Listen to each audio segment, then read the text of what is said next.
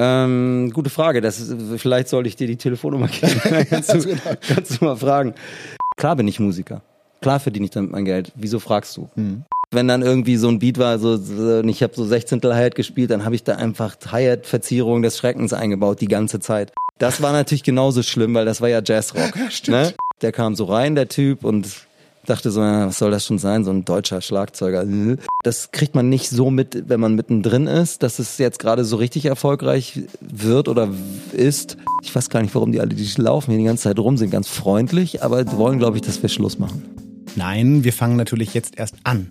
Hallo und herzlich willkommen zum Ton Talk, dem Interview-Podcast von Geva Music. Mein Name ist Ben Flor und ich möchte von meinen Gästen wissen, wie es sie in das Musikbusiness verschlagen hat. Wie sie zu den Menschen geworden sind, die sie sind, was sie antreibt und was sie bewegt. Mein heutiger Gast ist vielen Menschen vor allem als Schlagzeuger von Jan Delay ein Begriff. Tatsächlich ist er mittlerweile einer der angesagtesten Drummer aus Deutschland. Ich sage ganz bewusst aus Deutschland und nicht in Deutschland, denn er gilt mittlerweile als weltweit anerkannte Koryphäe. Er ist mehrfach ausgezeichneter Lehrer und Autor, spielt auf verschiedensten Produktionen von Pop bis Jazzrock und erfreut uns auf seinem Instagram-Kanal jede Woche erneut mit einem seiner Hashtag Monday Grooves. Wir haben uns im Zoomer Club in Plauen getroffen, an den hier schon mal mein Dank rausgeht übrigens. Aber natürlich nicht, weil die Bar offen hatte, sondern weil dort ein Videodreh mit meinem Gast stattgefunden hat. Im gemütlichen Chill-Out-Bereich des Clubs haben wir uns über sein Leben, seine Karriere und darüber unterhalten, warum es ihn im Gegensatz zu so vielen meiner anderen Gäste nicht nach Berlin, sondern von Berlin über Umwege nach Hamburg gezogen hat. Herzlich willkommen, Jost Nickel.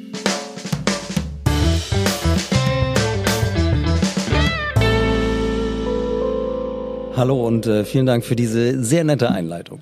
Freut mich. Ich hoffe, es stimmte soweit alles, was ich erzählt ja, habe. Gut. Absolut. Ähm, ich habe mal gelernt, dass es in einem Interview ganz, ganz wichtig ist, was die erste Frage ist. Die erste Frage ist ganz entscheidend. Und ich habe lange über diese erste Frage nachgedacht und ähm, habe keine gefunden. Und deswegen habe ich mir als erste Frage überlegt, ähm, Just, wie geht's dir gerade? ja, sehr, sehr gute Frage. Äh, für mich ist die tatsächlich diese Frage nach dem, wie geht's dir, natürlich immer so ähnlich wie Hallo. Man erwartet ja nicht wirklich eine ehrliche Antwort und so weiter. Also mir geht's, mir geht's gut. Naja, ich meine, wir sind alle betroffen von der Corona-Pandemie, aber eigentlich würde ich darüber gar nicht so gerne so lange reden, weil ich glaube, dass äh, das bald auch schon wieder vorbei sein wird.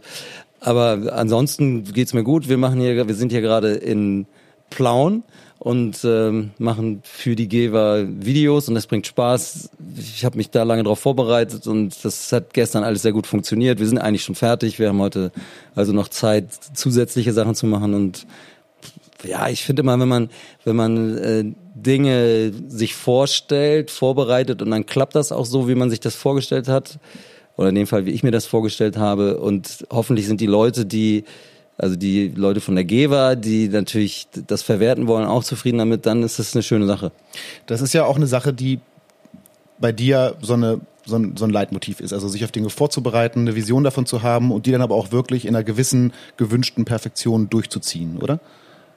Ja, wahrscheinlich schon. Ähm, das ist, entspricht einfach meinem Charakter, würde ich sagen. Also ich gehe gerne vorbereitet in Situationen. Ähm, musikalisch mag ich auch das Gegenteil, also das komplette Gegenteil gerne, wenn man sagt, wir haben im Prinzip keine Sachen vorbereitet, sondern wir leben nur von dem Moment, also wir improvisieren. Dann ist das aber auch eine Übereinkunft und die Übereinkunft beinhaltet quasi, dass man die, dass die Vorbereitung darauf keine Vorbereitung ist. Ja, ja. aber wenn, wenn äh, das Thema, was man irgendwo darbietet, ob es jetzt hier wie bei Videoaufnahmen ist oder auf einer Bühne, wenn das schon was ist, worauf man sich halt vorbereiten müsste, weil wir gemeinsam gleiche Sachen machen wollen, dann bereite ich mich vor. Wenn du in so eine Situation kommst, wo du mit anderen Leuten zusammenarbeiten musst, sei es im Bandkontext oder in anderen Kontexten und äh, Vorbereitung ist nötig und andere haben sich nicht vorbereitet. Wie reagierst du? Das ist ganz normal für mich und das weiß ich vorher. Also das äh, akzeptiere ich. Das nehme ich in Kauf. Also du drehst du nicht durch und sagst, Alter, ich gehe wieder übel gefälligst. Nee, nee, nee. Mir ist das, ähm, also mir ist auch wichtig, dass ich als ähm, als Mensch, wie ich mit den Leuten umgehe, dass ich dann nicht wahrgenommen werde als jemand, der hinter denen her ist oder die darauf hinweist, dass sie dieses und jenes nicht können oder nicht gemacht haben. Nee, also ähm, ganz ehrlich bereite ich mich in bestimmten Situationen weniger vor, als ich könnte oder müsste, weil ich schon weiß, dass ich dann, wenn es eigentlich darum geht, jetzt zu spielen, dass äh, Leute sagen werden, lass uns das bitte nochmal hören und lass uns bitte dies und lass uns bitte das. Und dann, dann weiß ich, dass ich in dem Moment die, die Informationen, die mir fehlen, quasi noch äh, aufschreiben kann oder sammeln kann. Ja. Also das heißt, ich bereite mich nicht immer perfekt, perfekt vor, weil ich, weil ich das, genau das weiß und die Situation dann für mich entspannter ist, wenn ich weiß, okay, das muss ich jetzt nicht alles wissen, das hat noch Zeit, kann ich noch vor Ort in Erfahrung bringen. Diese Art, mit anderen umzugehen, also auch mit den, ich nenne es mal, Fehlern von anderen umzugehen, mhm. nicht vorbereitet sein oder so, also auch Dinge, die dich ja betreffen. Äh, das habe ich jetzt in meiner Vorbereitung auch häufiger mal wahrgenommen, dass du da selten dazu tendierst oder scheinbar, zumindest äh, laut den Aussagen, die ich so gelesen habe, nicht unbedingt, generell nicht unbedingt dazu tendierst, da so jetzt irgendwie harsch in Konfrontation zu gehen. Also sei es bei solchen Situationen wie gerade beschrieben oder auch, du hast mal in einem Interview eine Story erzählt, da ging es darum, äh, wenn Leute, dass Leute zu Konzerten gehen und hinterher die Musiker irgendwie bloßstellen wollen und dir dann einer erzählt, also irgendwie, keine Ahnung, dir erzählt, was du für einen tollen Groove hast, aber ey, deine Snare-Technik ist voll scheiße, hier ist meine Visitenkarte, ich helfe dir mal. Ähm, wo dann äh, dein damaliger Interviewpartner auch gefragt hat, ja, was hast du gemacht? Hast du denn nicht irgendwie Kreuz ja. weggeschoben? Und du hast gesagt, naja, pff, ist doch Unsinn, warum, warum sollte ich so? Ist doch, bringt doch keinem was. Das ja. hat jetzt auch nicht jeder diese Eigenschaft. Da gibt es schon auch Leute, die dann äh, echt laut werden würden. Aber also es scheint tendenziell so zu sein, dass das nichts ist, was dich so schlimm anfasst. Ja, genau. Ich glaube, das ist nicht so, dass mich das in meinem Selbstverständnis oder Selbstbewusstsein irgendwie tangiert tatsächlich. Also äh, klar, wenn ich das jetzt häufig und ständig hören würde, ich bin ja auch äh, Musiker und das ist tatsächlich äh, in dieser Phase, in der ich so wenig spiele, äh, fällt mir das auf, dass natürlich dieses wenig Spielen auch wenig äh, Reaktion vom Publikum beinhaltet und dass, dass man so als, als Musiker schon davon auch lebt, wie das Publikum reagiert und davon auch zehrt.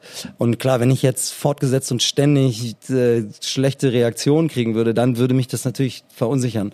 Aber wenn es jetzt so einzelne Sachen sind, die dann auch so offensichtlich bescheuert sind, dann ich klar ärgert mich das auch später in dem Moment eigentlich bin ich immer so ein bisschen perplex und denk so, hä, das, ja, dann, also ich, ich befasse mich dann mit den Leuten auch nicht weiter. Ja. Also ich rede dann auch nicht mit denen lange. Ich sag dann, ah, okay, und dann gehe ich halt. Ja. Ähm, aber ich habe auch witzigerweise nicht so viele von solchen Situationen erlebt. Ich eigentlich nur zwei, die, die mir so richtig als total wahnsinnig eigentlich im Kopf geblieben sind. Ähm, andere Leute, die sich mehr über sowas ärgern, erleben das komischerweise auch mehr. Ja, kann ich mir vorstellen. Selektive Wahrnehmung, man hat eine Antenne dafür und wenn man die nicht hat, beamt man das auch ein bisschen weiter weg. Ja, das funktioniert auf jeden Fall mit der mit der Wahrnehmung. Also und ich versuche auch mich, also ich hatte irgendwie so, es gibt immer so, so einzelne kleine Erlebnisse manchmal, die die einem so die Augen öffnen. Und ich hatte ein so ein Erlebnis mit einem ähm, auch mit einem Musiker, mit dem ich gerne zusammenspiele, aber der der sehr viel mehr Dinge als feindlich wahrgenommen hat als ich. Und ich weiß noch genau, wie wir zusammen im Auto waren und dann hat uns jemand überholt und der ist vielleicht nicht ganz im gebührenden Abstand vor uns eingeschert und dann ist der Musiker, mit dem ich gefahren bin, total sauer geworden. Der hat uns geschnitten, absichtlich und so weiter. Und dann habe ich so gedacht, alles klar. Ich habe nur gedacht, das war jetzt ja eng, okay, und das war's. Das Ende der, Ende der Wahrnehmung sozusagen. Und er hat gedacht, er hat das absichtlich gemacht und so weiter. Natürlich wissen wir nicht, was die Wahrheit ist. Wir wissen nicht, war es Absicht oder nicht. Aber äh, sagen wir so, die, die, wenn man sich dafür entscheidet, das nicht als feindlich wahrzunehmen, lebt man besser und die Situation bleibt eh gleich. Auf jeden Fall. Das heißt, du bist auch nicht der typisch fluchende Autofahrer. Doch, ich kann, na klar, also witzigerweise. in Hamburg, ne? Ja. Also natürlich, doch, klar, das ist ja auch eine interessante Beobachtung, wenn man so alleine im Auto ist, was man dann so manchmal von sich gibt. Ähm, und letztens hat meine kleine Tochter, äh, die ist vier, oder da war sie vier, hat dann im Auto gesagt, sowas wie, fahr mal, du Arsch. Oder irgendwie sowas in der Art, ne? Wo hatte sie das wohl her? Ja. Und das fand ich ganz schön lustig. Äh, genau. Doch, das passiert mir schon. Aber ich glaube, grundsätzlich nehme ich die, die Welt nicht so als feindlich wahr. Kurze Zwischeninformation. Äh, mit Beginn der ersten Frage hat sich meine vorbereitete äh, Interviewführung komplett erledigt. Aber Ja. ich finde das gerade viel zu interessant, um jetzt auf meine geschriebenen Sachen zurückzugreifen. Ich würde, also diese entspannte Art, auch mit anderen umzugehen und auch ja von anderen wahrgenommen zu werden. Äh, du arbeitest ja neben deinem eigentlichen Job als Schlagzeuger in vielen der Projekte ähm, auch darüber hinaus äh, an vielen Punkten als in so einer in so einer organisatorischen oder leitenden Funktion, also als als musikalischer Leiter oder als als Bandleader. Äh, äh, ich kann mich erinnern, gelesen zu haben, dass du im Fall der Band von Moose T da hast du erzählt, dass du sozusagen von der Band dazu gewählt wurdest, sozusagen. Hat das was damit zu tun, mit dieser Haltung mit Leuten umzugehen, dass die auch Bock haben, dir dann, wie soll ich sagen, zu folgen? Ähm, ne, weiß ich nicht, das kann ich nicht so genau sagen. Ich glaube nicht, dass das die entscheidende Eigenschaft ist. Ich glaube, die entscheidende Eigenschaft für solche Dinge ist, dass man Überblick hat. Also darüber, was ist nötig, was brauchen wir für die Probe, dass man das alles im Vorhinein hat und nicht erst dann, wenn man eigentlich proben will, feststellt, oh, uns fehlt ja vielleicht ein technisches Gerät oder uns fehlt was anderes. Das, der Überblick ist da wichtig. Ähm, und man muss auch, als wenn man schon von der Band vorgeschlagen wird für in so eine Situation, muss man trotzdem auch bereit sein, in Konflikte zu gehen. Und ähm, die, die kann man ja, man kann ja in Konflikte gehen und trotzdem entspannt bleiben. Man kann ja sagen, okay, das, was ihr uns zum Beispiel, natürlich geht's meistens oder oft um Geld bei uns Freiberuflern oder um Bedingungen. Also unter welchen Bedingungen reisen wir, unter welchen Bedingungen äh, schlafen wir und wir müssen jetzt mal fliegen, weil der Gig weiter weg ist und dann buchen die uns den Flug um 5.30 Uhr morgens, obwohl wir erst um 16 Uhr da sein müssen, weil das der billigste ist. Ist das akzeptabel? Äh, Und dann muss man über sowas reden können und ähm, also man muss auch konfliktbereit sein in den richtigen Momenten. Ohne, man muss ja nicht ausfallend werden, aber man Ja. muss den Mut haben, das anzusprechen. Ja, Mut ist ein gutes Stichwort, weil ähm, das ist ja sicherlich auch nicht ganz einfach, wenn du mit äh, in solchen Bands spielst, ja mit Musikern, die du, also äh, viele der Musiker kanntest du schon in den Bands normalerweise, kennst du schon vorher, bist mit denen vielleicht auch befreundet, manchmal vielleicht auch nicht, aber du kennst sie auf jeden Fall, hast auch andere Kontakte zu denen, spielst mit manchen Musikern vielleicht auch in mehreren Projekten und dann musst du dann tatsächlich mal gezwungen sein, mit so einem Kumpel aus irgendwelchen Gründen sozusagen in, in Konflikt zu gehen und den irgendwie, naja, auszubaden. Das ist ja manchmal sicherlich nicht ganz einfach. Ja, klar, ich glaube, das macht keiner gerne. Aber äh, andererseits finde ich das auch gut, wenn Leute mir sagen, was ihnen nicht passt an dem, wie ich Sachen mache. Wir sprechen nachher nochmal über deine Autorentätigkeit und mir ist gerade eingefallen, vielleicht solltest du mal Ja. irgendwas in puncto Leadership schreiben. Ich finde das sehr, Ach so, du hast da einen sehr schönen Ansatz, der äh, oft bei anderen fehlt. Ja, das wundert mich auch, ehrlich gesagt, dass das bei anderen oft so fehlt und dass die so schlecht sind darin, ähm, die Be Befindlichkeiten, Befindlichkeit ist vielleicht nicht das richtige Wort, aber die Bedürfnisse der Menschen, die mit ihnen arbeiten, auch wahrzunehmen und auch erst erstmal als, als gegeben zu sehen und dann damit umzugehen. Aber wenn das immer so alles abgebügelt wird, gleich von vornherein, dann ist das nicht gut. Was Ja. würdest du sagen, wie hast du das gelernt? Ähm, das weiß ich nicht genau. Also ich habe mich schon äh, relativ viel für so Kommunikation grundsätzlich interessiert und habe da auch ein paar Bücher gelesen, die ich einfach interessant fand. Das waren manchmal auch Tipps äh, von von meinen Eltern zum Beispiel oder von Freunden. Und dann habe ich einfach eine gute Freundin, die Psychologie studiert hat, mit der habe ich ganz viel über so Sachen geredet, auch so über Gehaltsverhandlungen, über über ähm, darüber dass ich dann zu ihr gesagt habe, ich möchte eigentlich dies und jenes und bin mir nicht sicher, ob der Wunsch legitim ist. Und dann hat sie quasi, äh, haben wir darüber gesprochen und so ein bisschen überlegt, ist das eigentlich legitim? Und dann haben wir äh, manchmal herausgefunden, ja, das ist legitim, das, das ist wichtig, deswegen kann man das ruhig auch fordern. Also solche Dinge, also das, das hat mich einfach interessiert und da hatte ich einfach Spaß dran. Ja. Ähm, jetzt nutze ich einfach mal die Schnittstelle, Ja. wenn wir jetzt schon über, äh, wie hat man Dinge gelernt und über deine Eltern reden und so. Lass uns doch mal ganz kurz äh, in die Vergangenheit abtauchen. Wir haben gerade im Vorgespräch kurz darüber geredet, dass wir nicht äh, nochmal im Großen und Ganzen aufrollen wollen, wie hat Just Nickel begonnen, aber trotzdem gibt es so Informationen, also es gibt ganz viele Informationen. Liebe Zuhörer, wenn ihr Just Nickel googelt, äh, also bei YouTube eingebt oder generell googelt, ihr findet massenhaft Informationen darüber. Hört und guckt euch das an. Ähm, Trotzdem äh, möchte ich gerne so ganz grob mal äh, äh, den Werdegang von Jost Nickel aufrollen. Also du bist ja, ähm, du bist 1970 geboren. Das heißt, äh, du zählst jetzt stolze 50 Lenze. Ja. Hast dieses Jahr genullt. Wahnsinn. Ähm, genau. ähm, bist in Berlin geboren und aufgewachsen. Aufgewachsen nicht, nee, ich war drei, zwei, als wir da weggezogen sind. Also Ah, okay, ich bin nur da geboren. Ihr eigentlich. wart dann noch im Berliner Umfeld oder seid wart nee, weiter weg? wir sind nach Kiel gezogen. Gucke, das ist zum Beispiel eine Information, die man nirgendwo findet. Ja. Liebes Wikipedia, Jos ist in Berlin geboren, aber dann in Kiel aufgewachsen. Ähm, du bist in einem sehr musikalischen Halt- Mhm. Haushalt aufgewachsen. Deine Eltern sind beide StreichmusikerInnen, also das heißt, deine Mutter ist Violinistin und dein Vater Cellist. Genau, hobbymäßig. Hobbymäßig, ja. aber, aber Musiker auf jeden Fall. Äh, und äh, dein Bruder ist äh, mittlerweile auch äh, professioneller Gitarrist. Ja. Äh, eine Information, die ich übrigens nebenher von einem guten Freund bekommen habe. Ich wusste das ganz lange nicht, aber der wiederum kennt äh, Gunther Papritz sehr gut, der Ja. wiederum Keyboarder bei der ähm, Jan-Josef Liefers Band ist, wo Richtig. dein Bruder wiederum Gitarrist ist. Ja. So, in diesem, äh, an, dem, an der Stelle soll ich schöne Grüße an Jens ausrichten, der Ah, Bruder ist. ja, vielen Dank. Also Gunther kenne ich natürlich auch. Ja. ähm, wie haben deine Eltern oder wie habt ihr das als Familie hinbekommen? Und wie halten deine Eltern das aus, dass sie zwei Söhne haben, die beide hauptberuflich als Musiker arbeiten? Ähm, gute Frage. Das ist, vielleicht sollte ich dir die Telefonnummer geben. kannst, du, kannst du mal fragen.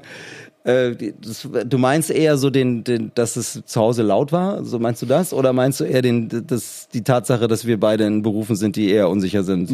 Beides, also ist ja, Mhm. das, ist ja, das ist ja schon weiter komplex, aber erstmal muss man ja seine Kinder, also generell, ich bin selber auch Vater und ich weiß, dass es auch ein bisschen Motivation bedarf, Kinder im, Instrum- im Musikmachen zu halten. So, dann geht's ja aber immer noch, also generell geht's erstmal das Musikmachen. Dann gibt's den Schritt irgendwann in das Ja. wirklich also High-Level-Musik machen. Dann gibt's den Schritt in die Professionalisierung.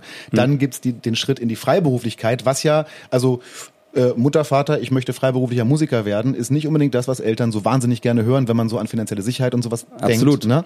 Äh, also im Prinzip, ehrlich gesagt, geht meine Frage um all das. Ja, ja, also genau. Das war so, wir haben, also mein Bruder und ich haben, wir haben beide mit äh, klassischen Instrumenten auch angefangen. Also mein mit Bruder, Klavier, ne? Ich mit Klavier und mein Bruder mit Geige. Und das haben wir auch beide lange gemacht, aber nicht besonders intensiv. Also Klavier, ich bin jede Woche zum Unterricht gegangen und habe ein, zwei Mal die Woche geübt, aber mehr war da nicht. Ähm, und dann meine Mutter sagt jetzt manchmal, wahrscheinlich hätte sie mit uns üben sollen, damit wir auch üben.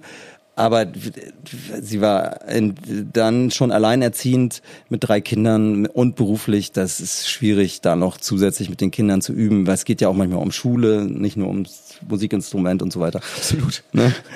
Genau, und, äh, und dann kam aber für uns beide halt so Schlagzeug und mein Bruder zuerst Bass und dann Gitarre dazu, gleichzeitig. Und ich wollte unbedingt Schlagzeug spielen, weil Es gibt da diese wahnsinnig tolle Story. Erzähl die mal, die ist super. Die ja, die stimmt auch tatsächlich genau so. Und äh, aber am besten finde ich, also die Geschichte ist, ein Kumpel von mir, also ein Freund, Kinderfreund, der war, wir waren beide zehn, hat gesagt, komm, ich spiele dir mal was am Schlagzeug vor. Der und hatte so was er vorspielt, finde ich fantastisch. genau. Und hat dann äh, seine einen Plattenspieler angemacht und darauf lief, ich kaufe mir eine kleine Miezekatze für mein Wochenendhaus von Wum und Wendelin. Ja. Das waren früher so, ja, so Comicfiguren, ne? Mm, Ja, vom großen Preis mit Ja. dem Tölke. Genau, aber das kennt ja keiner mehr Na, in unserem Alter kennt man das, äh, da unsere Zuhörer natürlich äh, 20 minus sind, Ja. vielleicht. Ja, genau. Ähm, aber egal, das ist auf jeden Fall so ein bisschen so, als wenn man halt zu einem anderen Song spielt, der jetzt so cartoonmäßig bekannt ist und so ein bisschen lustig ist.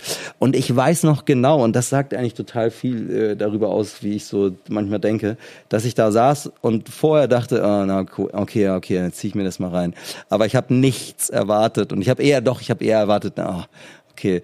Aber dann war das so super, ich fand es so super, dass ich danach unbedingt Schlagzeug spielen wollte. Also so einfach. Und das habe ich mich gefragt. Was, was war es? Also war es, da, war es da schon das Instrument an sich? War es dieser Song? Nee, war es war der die Typ? War die Kombi? Was, was war es? Das war die Schönheit quasi aus dem, was ich an Musik gehört hat und dem, wie gut das, was der Musiker, also in dem, in dem Fall mein Freund auf seinem Kinderschlagzeug dazu gespielt hat und wie, was, wie schön die Symbiose war. Ja. Also ähm, irgendwann muss dieser Typ mal in Geschichtsbüchern erwähnt werden. Er ist maßgeblich dafür verantwortlich, dass wir Jos Nickel als Schlagzeuger erleben dürfen. Ja. Wahnsinn. Ähm, du bist ja, also wir haben vorhin schon über deinen deinen Hang zum Perfektionismus kurz gesprochen und deine Ja. Art, dich vorzubereiten. War das damals auch, also außer Schlag, außer musikalisch, äh, also wenn das in deinem restlichen Leben auch so war, musst du ja ein 1A-Schüler zum Beispiel gewesen sein. Ja, stimmt. Ja, Tatsächlich, ja? ja. ja. Also warst du auch so der Typ, der sich in, in, in der Schule fokussiert hat, gelernt hat? Nee, das war nicht, das war nicht, also ja, ich hatte dieses, ähm, das ist auch manchmal so, dass mich das selber ein bisschen nervt an mir. Also wenn ich quasi wenn ich quasi ähm, an irgendwas arbeite und ich weiß, ich könnte das jetzt noch ein bisschen besser machen, dann mache ich das halt. Auch wenn ich manchmal denke, oh, ob das irgendjemand zu schätzen weiß oder am Ende merkt überhaupt. Aber ich kann dann gar nicht anders. Das ist so also manchmal ein bisschen lästig tatsächlich, weil ich kann dann gar nicht anders, als das richtig gut zu machen. Und das hatte ich schon oder als das dann so zu machen, wie ich mir das vorstelle, sagen wir so. Und das hatte ich auch auf jeden Fall in meiner Jugend, erinnere ich mich auch an so Momente, wo ich dann sau viel Zeit in Dinge investiert habe, die ich einfach nur weil so wollte. Ich das so.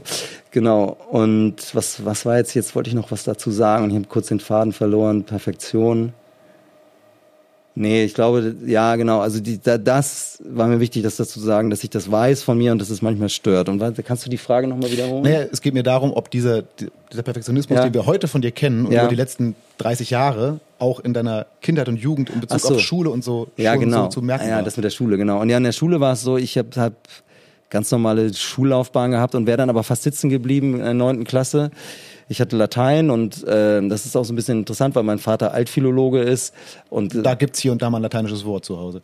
Naja, er war schon nicht mehr zu Hause, weil ja. meine Eltern geschieden waren, aber trotzdem kannten alle meine Lehrer ihn als Person, weil er Ach, Autor nein. ist für Lateinlexika. Oh, und dann warst du der Sohn vom Nickel. Ja, genau. Ah. Und ich hatte halt eine 5 in Latein, das war für mich auch voll okay, weil ich ja eine 2 in Englisch hatte und dann schon war das, äh, konnte ich das immer ausgleichen und dann kam halt meine Lehrerin und die, der bin ich bis heute dankbar, Frau Halbsgut hieß sie und die hat wohl anscheinend gecheckt, der könnte das eigentlich, wenn er wollte, der ist einfach nur zu faul oder hört gar nicht zu und die hat zu mir gesagt, hey, Just, wenn Sie so weitermachen, dann kriegen Sie eine 6 und wenn Sie eine 6 kriegen, bleiben Sie sitzen.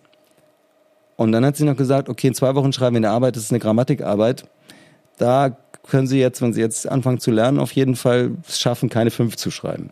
So. Und ich so, oh, habe ich, weiß ich noch genau, eine Woche ist vergangen und ich habe das vergessen und dann nach einer Woche dachte ich, Moment mal, da war was und dann habe ich halt tatsächlich mich hingesetzt, ein bisschen gelernt und habe und das war für mich ein großer Erfolg, eine drei geschrieben und die, meine Lehrerin war sehr froh darüber, habe also keine sechs gekriegt und dann habe ich einfach nur gemerkt, ich höre gar nicht zu in der Schule. Es geht einfach, rauscht einfach an mir vorbei und habe dann angefangen zuzuhören und habe dann gemerkt, okay, das ist auch gar nicht mehr so langweilig, wenn man zuhört, bla bla bla. Und dann ging es immer so weiter und am Ende hatte ich das beste Abitur der Schule. Ey, weißt du den Schnitt noch? Ja, das war 1,3. Boah. Ich habe echt auch ein ganz gutes Abitur, aber 1,3 da. okay, nicht schlecht. Äh, mit dem Abitur ähm, ja. hast du, also hattest du mit dem Abitur was vor? Gab es in dieser Zeit oder also jetzt bevor du, äh, bevor dieser ja. Schnitt kam zu, ey, ich werde echt Musiker, hattest du so einen so einen Berufswunsch, so einen ich weiß, du hast mal, äh, ich glaube, äh, im Interview steht irgendwo, du hast mal zwei Tage BWL studiert. Ja. Gut, das war es dann offensichtlich nicht, aber gab es so ein, also so den, den Feuerwehrmann sozusagen, gab es so ein Ding, wo du immer gesagt hast, ey, das könnte ich mir vorstellen, mhm. außer Musik?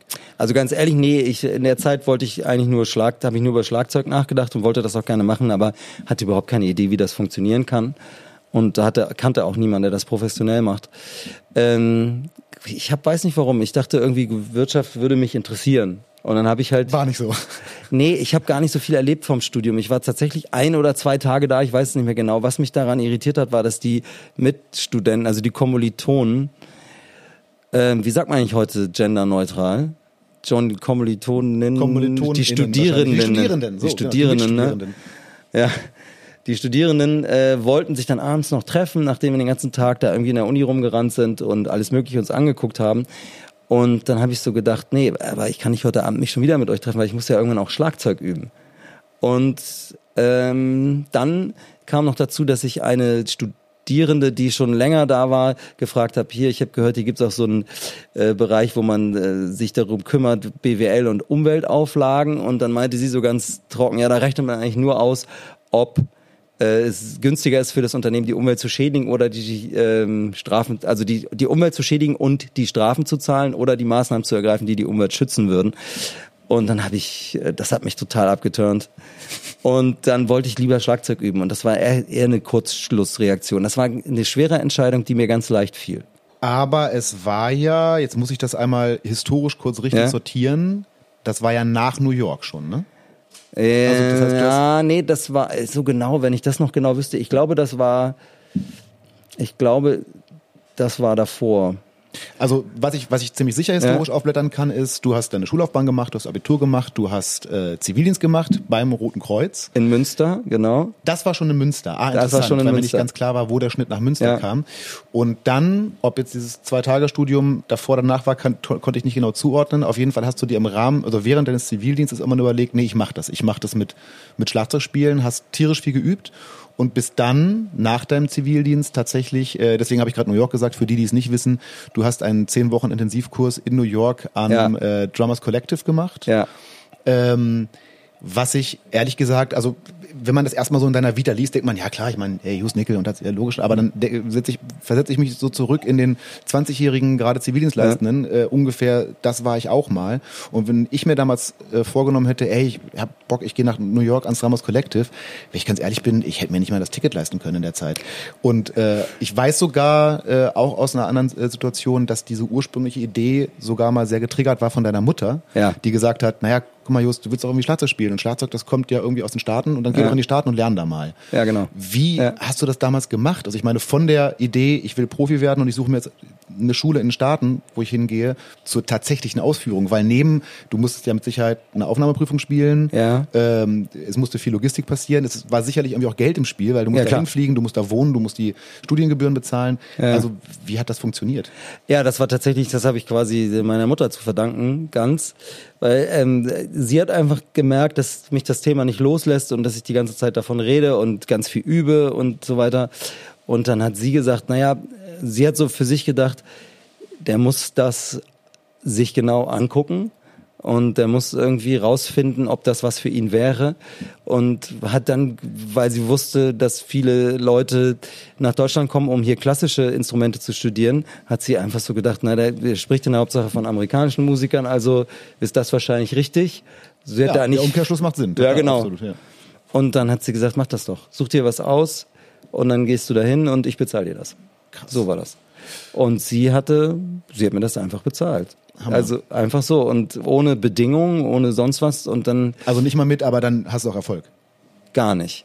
Null. Das hat sie überhaupt nicht interessiert. Sie wollte eigentlich nur, dass ich das für mich auschecke. Vielleicht beantwortet das ein bisschen einen Teil meiner Frage von vorhin, wie deine Eltern das geschafft haben, dass du und dein Bruder, wenn man, also das ist ja schon äh, großes Vertrauen und ja auch, ein, also ist ja schon ein Satz, das so zu bringen. Ne? Ja, total super. Das ist quasi hier, ich verschaffe dir die Möglichkeit, das auszuchecken. Ja, ja. Und du musst danach auch nicht dir Gedanken machen, dass du mir das zurückzahlst, wegen, weil das kann man ja auch machen, so, ja, der, der muss aber lernen, dass man Geld auch und so, also muss er danach jobben.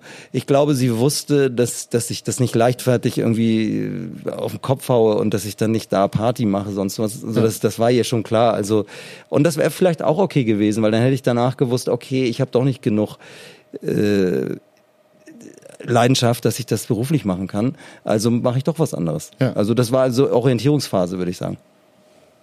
Das ist meine Orientierungsphase, mein lieber Mann.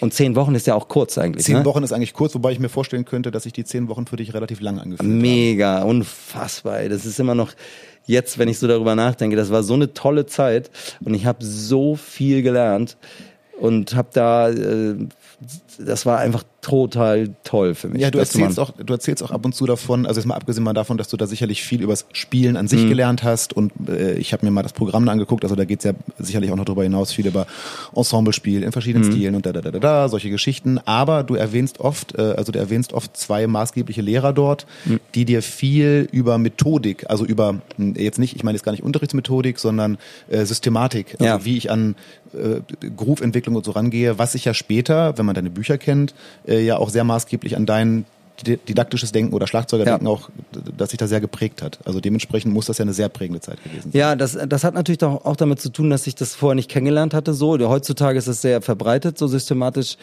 ähm, zu unterrichten und auch zu erklären, wie man auf Dinge kommen kann. Also nicht nur hier ist was, was du üben kannst, sondern auch das ist der Weg dahin und so kannst du dir das eventuell selber ausdenken. Wir werden nachher nochmal kurz über Udo Dahmen sprechen, der ist da ja, ja auch durchaus Ja, jemand. Udo ist für mich ähm, auch ein wichtiger ähm, Mensch, war aber nicht als Lehrer für mich so entscheidend in dem Zusammenhang. Also wir, als ich Udo kennengelernt habe, haben wir andere Sachen gemacht. Da kannte ich nämlich diese systematischen Ansätze schon.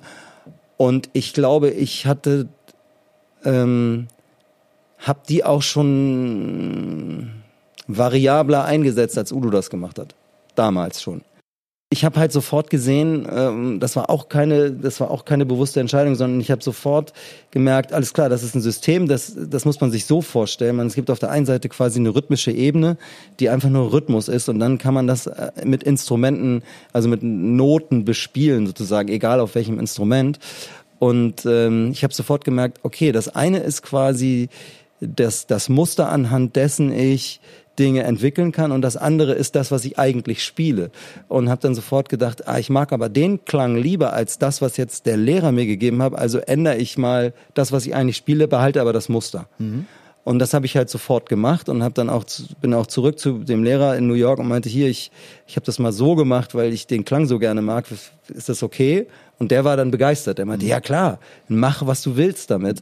Und dann habe ich so, das hab, das war für mich so eine ganz interessante Sache, dass dass man quasi nicht ähm, auf allen Ebenen, wenn man improvisieren will, immer nur auf den Moment angewiesen ist, was passiert da gerade in dem Moment, sondern dass man äh, gewisse Muster und sowas lernen kann, die man dann in der Improvisation benutzen kann. Ähm, und mit Mustern meine ich halt Muster und nicht unbedingt konkrete Dinge, die man spielt. Und das war für mich faszinierend, habe ich sofort benutzt und ich habe dann auch sofort die Sachen von den Lehrern, die ich bekommen habe, halt anders benutzt, als die mir die vorgestellt haben. Und ich würde auch sagen, verbessert in dem Sinne, dass ich die vereinfacht habe, ohne dass die Wirkung weniger wird, mhm. sondern eher größer. Mhm. Und ähm, und das war für mich faszinierend. Das hat mein logisches Denken irgendwie getriggert und fand ich toll. Und ja, das. Wir kommen auf die Weiterverarbeitung ja. dieser Sachen später nochmal zu sprechen, mhm. weil es natürlich auch nochmal kurz um deine wirklich sehr guten Bücher. Also ich muss sehr gut sagen, weil mich machen die gerade total fertig. Okay. ähm, aber es gibt noch diesen ein Punkt, der jetzt, äh, um nochmal auf deine Vita zu sprechen zu kommen, der mich jetzt, denn das habe ich in der Anmoderation ja schon so ein bisschen angeteasert, mhm. der mich jetzt wahnsinnig, wahnsinnig interessiert hat. Also du bist nach New York gegangen und bist zurückgekommen dann nach Münster. Ja. Ich habe irgendwo in so einem kleinen äh, Bandbrief von einer Münsteraner, glaube ich, Jazzband äh, mit einem wunderbaren Bandfoto mit dir mit langen Haaren drauf ja. gelesen, äh, ist wegen einer Frau nach Münster zurückgekommen. War das so? Nee, so andersrum, ich bin wegen einer Frau nach Münster gegangen. Ah, okay. Ja, genau, also das war eigentlich auch nicht meine Idee, das war die Idee meines Bruders, weil wir haben zusammen Sprachreisen immer gemacht nach England. Ähm, in den Osterferien da hat man mhm. Englischunterricht und ist bei einer Gastfamilie und lernt einfach Englisch sprechen, weil man muss. Und ähm, da haben wir ein Mädchen, muss man ja sagen, 17, aus Münster kennengelernt und die, die war total nett und hat uns dann, uns und andere Leute, die auch mit in dieser Gruppe waren, nach Münster eingeladen und da haben wir dann ihre Freundin kennengelernt und das war alles so nett, wir fanden das so toll und dann hat er gesagt, ich mache mein Zivil, mein Bruder gesagt, ich mache meinen Zivildienst in Münster und dann habe ich gesagt, ey, tolle Idee, das mache ich auch. Und ich habe es dann halt gemacht, deswegen. Und wegen dieser Frau bin ich nach Münster. Okay, also ja. ist dieser äh, lapidare Satz wegen einer Frau irgendwie richtig, aber ja. nicht so, wie er konnotiert wird. Nee, aber. ähm, ich, hab, ich bin deswegen so drauf gestoßen, weil eben, wenn man sich dann wieder anguckt, geboren in Berlin. Und Berlin ist immer so ein Ding, das habe ich immer wieder festgestellt. Ich habe jetzt ein paar Interviews für diesen Podcast gemacht. Und interessanterweise, und das war wirklich nicht beabsichtigt, bei fast allen Menschen, die ich interviewt habe, hat Berlin eine zentrale Rolle gespielt. Mhm. Immer Berlin. Also das ging los bei äh, Rossi Rosberg, der, um vernünftig arbeiten zu können, nach Berlin gezogen ist. Mhm. Ich habe mit dem äh, Singer-Songwriter René Miller äh, aus eigentlich Stuttgart gesprochen, der gesagt hat, na, ich wollte als Songwriter arbeiten, das ging in Stuttgart nicht, also bin ich nach Berlin gezogen. Mhm. Ich habe mit der Band Treptow gesprochen. Äh, einer der beiden kommt aus Berlin, der andere musste dann unbedingt auch nach Berlin, weil da ja. geht's musikalisch ab. Äh, ich habe mit Christian Bass gesprochen, dem Drummer von Heaven Shall Burn, der mhm. nach Berlin gezogen ist. Also so, es war immer so sehr, Berlin war immer sehr zentral und dann gucke ich mir deine Vita an und du ziehst weg von Berlin, ja. also zu, oder zumindest auch nach New York, schon mit dem Gedanken, ich werde Profidrama, ja. nicht nach Berlin, sondern du bist erstmal nach Münster zurückgegangen und der Kontakt zu Hamburg kam dann ja überhaupt erst durch den Popkurs. Genau. Wie, wieso? Also wieso das so? Also, äh, naja, das war so irgendwie alles war lustig. Also die Popkurs habe ich gemacht, weil mein Bruder in der Zeitung gelesen hatte, dass da so ein Kurs ist. Das war ja alles vor Internet, das darf man ja nicht vergessen. Ne? Also hat man solche Sachen waren immer Tipps von irgendwelchen Leuten. Und dann habe ich diesen kleinen, das war so ein ganz kleiner Artikel, habe ich gelesen und habe ich mich da beworben beim Popkurs und dann habe ich den hab ich den Popkurs mitgemacht. Bei Vielleicht dem, können wir noch mal kurz erklären, ja. das nennt sich eigentlich, ich glaube, Kontaktstudiengang Popularmusik. Popularmusik an der Musikuni Hamburg. An der Musikhochschule in Hamburg. Genau. Genau. Und Kontaktstudiengang heißt das, weil man Kontakt bekommt zu Musik und so weiter. Das ist ja kein echter Studiengang. Ja. Genau, und ähm, wir, aber im, im Volksmund sozusagen hieß es Der immer Popkurs, Popkurs. der ja auch äh, einige große Ja. deutsche Musiker hervorgebracht hat. Ich glaube, wenn ich das richtig hinstecke, ich glaube, die Band Selig kommt relativ Ja. komplett, von, komplett von da. Ja. Ähm, äh, du, ähm, mittlerweile auch Kollegen wie Benny Greb äh, hat den äh, Studiengang gemacht. Also da habe ich Benny kennengelernt, weil ich da unterrichtet habe mittlerweile. genau. ja. Mhm. ja, ja, auch darauf kommen wir noch zu sprechen natürlich. Aber also ge- grundsätzlich ist das schon, ist das schon Institution in Deutschland, dieser Popkurs. Ja. Und Den hast du aber damals tatsächlich, ich kann das so sagen, weil ich lese darüber dauernd äh, in so, sozialen Medien und gucke mir die Seite an, aber das war bei dir jetzt nicht so. Das wa- was war nicht so? Na, dass du es mal eben so im Internet gegoogelt hast, sondern Achso, nee, nee, klar, weil ja, genau. Äh, wie gesagt, es war äh, 1992, also da gab es ja kein Internet und auch keine Handys. Naja, und äh, genau, den Popkurs habe ich gemacht, dann gefiel mir das so gut. Erstens, diese, diese Tatsache, dass man mit so vielen Musikern im gleichen Alter zusammenkommt, die aus ganz Deutschland kommen. Die wenigsten waren Hamburger. Die kommen aus ganz Deutschland und wollen alle total gerne ganz viel Musik machen. Das ist eigentlich erstmal das. Und alle überlegen irgendwie, kann ich das vielleicht professionell machen oder nicht. So, und das ist so eine Art so Mini äh, Musikerbiotop, wie unterm Brennglas. Und dann merkt man halt, kann ich, kann ich mit ganz vielen verschiedenen Musikertypen, komme ich damit klar? Kann ich in kreativen Situationen zusammen mit anderen Dinge erschaffen? Und bringt mir das überhaupt Spaß, das die ganze Zeit zu machen? Auch die Auseinandersetzung mit den anderen und so, diese, diese, auch die künstlerische Auseinandersetzung, weil das also ist ja, weit über das eigentliche Spielen hinaus. ja, das ist ja oft auch anstrengend. Ne? Also man will, man hat eine gute Idee, man weiß, die ist gut und dann braucht man aber eine zweite gute Idee, um die Idee abzurunden, um das fertig zu machen. Und dann versucht man und es funktioniert nicht, es klappt nicht. Oder, oder man selber findet, dass die zweite Idee gut ist, aber die anderen drei aus der Band nicht und so weiter. Also diese Auseinandersetzung ist anstrengend. Insofern, als dass man immer wieder mit ganz vielen Enttäuschungen zu tun hat. Die ganze Zeit. Also man hat alle, also ich glaube, es gibt mehr Enttäuschungen als Erfolge. So, weil. Ja, mindestens Kompromisse, aber Ja, aber nee, also Enttäuschung klingt jetzt vielleicht zu hart. Aber so dieses, diese, dieses, wir, wir versuchen was und es klappt nicht, wir versuchen es wieder und es klappt wieder nicht und so weiter. ne, Das ist, gehört halt dazu. Und auch im Künstlerischen. Also man probiert ganz viel aus und schmeißt halt die Hälfte weg. Aber wenn man das alles also feststellt, dass das funktioniert, dass man das gut kann und da durchgeht, dann war das für mich einfach eine schöne, das war eine schöne Bestätigung. Ja, ich versuche das jetzt. Und ich habe in Hamburg halt Leute kennengelernt, die das professionell machen und für die das selbstverständlich war. Das war für mich ganz wichtig. Also Ro- Role Model, hier Vorbilder im Sinne von, klar bin ich Musiker. Klar verdiene ich damit mein Geld. Wieso fragst du? So nach dem Motto. Und deswegen, und dann habe ich mich ganz spontan, genauso spontan, wie ich mich entschieden habe, nicht weiter BWL zu studieren, habe ich mich entschieden, ich ziehe nach Hamburg. Ich habe nicht lange drüber nachgedacht, wo ich hinziehe. Also es gab nicht so ein taktisches, ah, da ist eine Szene, da passiert was. Äh, Also äh, das, es war natürlich so, aber es, äh, also war das oder war das auch Bestandteil des Denkens? Auf jeden Fall. Also das auf jeden Fall. Ich wusste ja, ich kann nicht in Münster bleiben. Also Münster war schön, hatte auch eine gute Szene, hatte aber ist aber zu klein als Stadt. Und dann kommt in Frage, klar kommt Berlin in Frage, aber es kommt auch sowas wie Köln oder der ganze so das Rhein-Main-Gebiet kann man sagen in Frage. Da- da- Oder halt und Berlin war damals noch nicht so so relevant, würde ich sagen. Also so, weil es einfach zu früh nach der Genau, war nach der Wende der war. Wende, ja. mhm. Und dann waren die ganzen großen Plattenfirmen waren damals noch in Hamburg und so weiter. Also da war viel los. Und dann bin ich nach Hamburg, hat mir gut gefallen. Und fertig. Genau, und ab da, also ab diesem Zeitpunkt, äh, muss man sagen, ging deine Karriere auch wirklich los. Du bist Mhm. dann relativ kurz danach bei der äh, Jazzrockband Matalex eingestiegen Mhm. und hast mit der auch echt lange gespielt. Ähm, ich habe mir auch, ein, also es gibt auch nach wie vor äh, YouTube-Tipp für die Hörer. Es gibt ein paar sehr schöne, es gibt ein ganzes Live-Konzert beispielsweise auf YouTube, Ja. äh, noch aus sehr jungen Jahren, ich glaube von Fall. 96, 97 oder so. Ja. Äh, aber äh, da ist sehr interessant, sich übrigens das als Schlagzeuger anzugucken, weil ich tatsächlich finde, dass du da noch ganz anders spielst. Ja, kann sein. Ähm, ja. Aber also das ist wirklich sehr spannend. Ich kann mir das nicht angucken. das kann ich mir vorstellen, ja. Vielleicht mal in langen Jahren. Ähm, dann äh, gab es aber auch ähm, tatsächlich, wie soll ich es nennen, Brotjobs. Also du hast lustigerweise mit, äh, lustigerweise Ja. tatsächlich mit Otto Walkes gespielt. Ja. Du hast ähm, auf relativ vielen äh, Schlager, Schlagerproduktionen gespielt. Mhm. Leider finde ich dazu, habe ich dazu kein Video gefunden.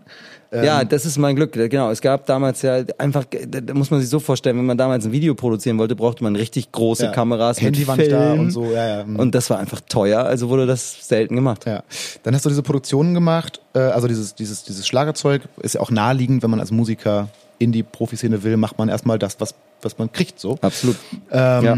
Und dann habe ich, hab ich einen sehr schönen Satz auf Wikipedia dazu gelesen, also zu deinem Beenden dieser Engagements. Mhm. Der Satz lautet, äh, er beendete diese Engagements, nachdem er feststellte, welch geringen Stellenwert die Musik der Band bei den Aufnahmen und Konzerten hatte. Zudem sei er keine Möglichkeit, sich musikalisch einzubringen und weiterzuentwickeln.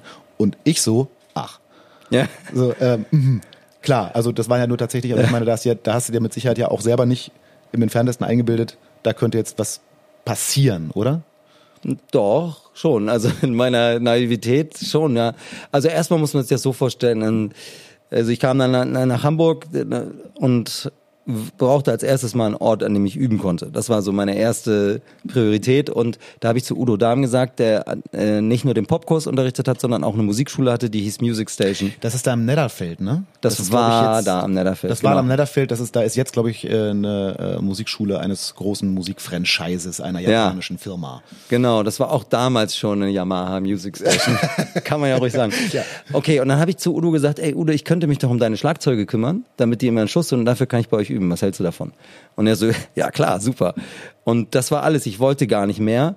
Ich kannte das so aus New York, dass es immer einen Schlagzeugwart gibt. Und ich dachte, ich brauche, ich, also meine erste Priorität war, ich wollte üben. Ich ja. konnte mir nicht vorstellen, wochenlang nicht zu üben.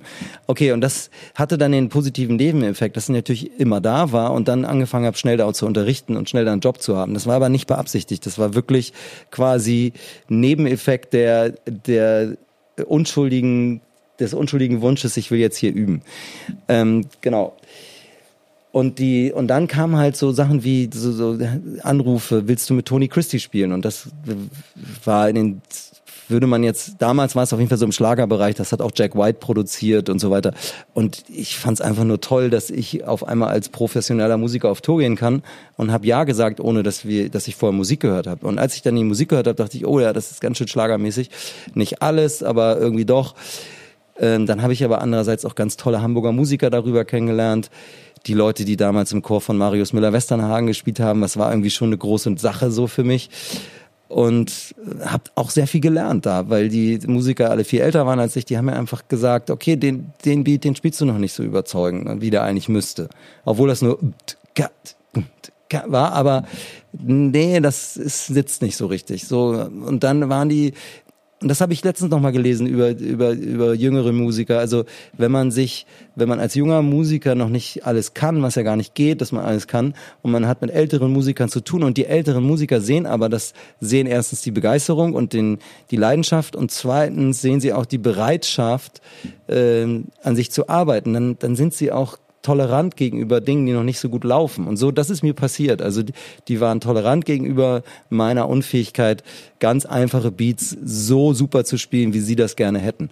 Und dadurch, dass man es aber viel spielt, dann auf Tour lernt man das einfach. Mhm. Also könnte man sagen, dass diese Produktion einfach zur richtigen Zeit kam und du sie dann aber auch zur richtigen Zeit wieder beendet hast. Ja, würde ich schon sagen, genau. Ich habe das dann gemacht, das war toll, das waren richtig lange, es waren 50 Konzerte und ich meine, ich war in den tollsten Hotels und wir hatten Catering, eigenes Catering dabei und saßen im Tourbus und äh, und hattet auch echt eine jubelnde Masse wahrscheinlich vor der Bühne dann. Ja, also ja. eine sitzende jubelnde Masse. Eine sitzende jubelnde Masse mit so mit so komischen halb diesen diesen bläulichen Haaren, die damals die älteren oh ja, Leute oft hatten. Ähm, nee, das waren auch manchmal jüngere Leute, aber natürlich war das eher so Schlagerpublikum. Ich will, ich habe auch gar nichts gegen das Schlagerpublikum. Ich finde, jeder soll nach seiner Fasson glücklich nee, werden. Es ging ja um, aber es ging ja um deinen musikalischen genau. Ausdruck am Ende. Ne? Ja. Und dass der dann nicht so zum Tragen kommt, das kann ich mir. Also äh, unterschiedlich. Also ich weiß, äh, der ähm, äh, Kollege Patrick Metzger, mhm. der nun auch im Schlagerbereich unterwegs ja. ist, mit der ähm, Beatrice Egli. Beatrice Egli, der auch ab und zu durchaus erzählt, äh, dass es da, äh, also das er da schon auch spielen kann. Also das gibt's ja heutzutage in Schlagerproduktionen durchaus ja, auch. Ja, ich habe da mega abgefeiert bei Tony Christie, also ja. spielerisch. Ja, auf jeden Fall. Ich weiß, also das haben die einfach toleriert. Also ich habe, wenn dann irgendwie so ein Beat war, so, so ich habe so 16. Hi-Hat gespielt, dann habe ich da einfach Hi-Hat-Verzierung des Schreckens eingebaut die ganze Zeit. Aber das war okay für alle, weil anscheinend das andere, der Gerüst, das Gerüst stand und ich war halt auch damals schon, was musikalische Form angeht, immer voll am Start. Also ich wusste immer, der Refrain ist doppelt, das, was man wissen muss als Schlagzeuger, damit die Band da gut durchkommt. Ja. Das war von Anfang an klar. Also ich war, ich kam in die Probe und war am besten vorbereitet von allen. Das war eine interessante Erfahrung. Und ich konnte dann den anderen sagen, hier, der Refrain ist acht Takte und der ist 16 und so weiter. Das wusste ich halt, weil ich mir das aufgeschrieben hatte. Und also das heißt, die wussten, alles klar, auf dem Gebiet kann man uns auf den verlassen. Und wenn er halt ab und zu mal ein paar zu viele Noten spielt, ist auch okay. So. Dafür, das gönnen wir ihm dann. Dafür ist er, dafür ist die Begeisterung am Start und das ist schön, mit dem zusammen zu sein, weil er so jung ist und begeistert und ja. so wahrscheinlich so. Und dann habe ich einfach da eine Menge gemacht und habe gemerkt, so ah, über diesen Bereich kommen mehr Angebote aus dem gleichen Bereich, aus der Schlagerszene. Nur, du hast auch echt mit Namen gespielt, nicht? Ich glaube, Vicky Leandros war dabei. Genau und Howard Carpendale, Howard Carpendale Roger genau. Whittaker, James Last, also ganz Karel Gott, keine Ahnung. Also das war war viel. Und dann ähm, und dann habe ich so gedacht, ja, ich bin zu jung, um mich jetzt darauf festzulegen und ich möchte gerne eigentlich was anderes machen und habe dann den schwierigen Schritt gemacht, alles abzusagen, also alle, alle das Tourneen ich mir und so. Auch wirklich krass vor. Also allein, also A kann ich mir vorstellen, spielt so ein bisschen damit, kann eine Rolle spielen. Oh, wenn ich den, den das Kabel zu der Szene jetzt kappe, ist es vielleicht weg und natürlich ist es einfach auch ein essentieller finanzieller Schritt. Ja. Da hat ähm, das, das, den Satz möchte ich hier einfach gerade nochmal sagen, weil ich finde den so wichtig, dass die hoffentlich mit zuhörenden jungen Musiker mhm. äh, oder angehenden äh, Musiker sich den auch mit aufschreiben können. Und zwar hast du mal in einem Interview gesagt, dass an der Stelle äh, dir sehr weitergeholfen hat, der Tipp, den eben Udo Dahm ja. mal gegeben hat, äh, der gesagt hat, achte darauf, dass du immer genug Geld in der Hinterhand hast, um auch mal nicht engagiert zu werden. Mhm.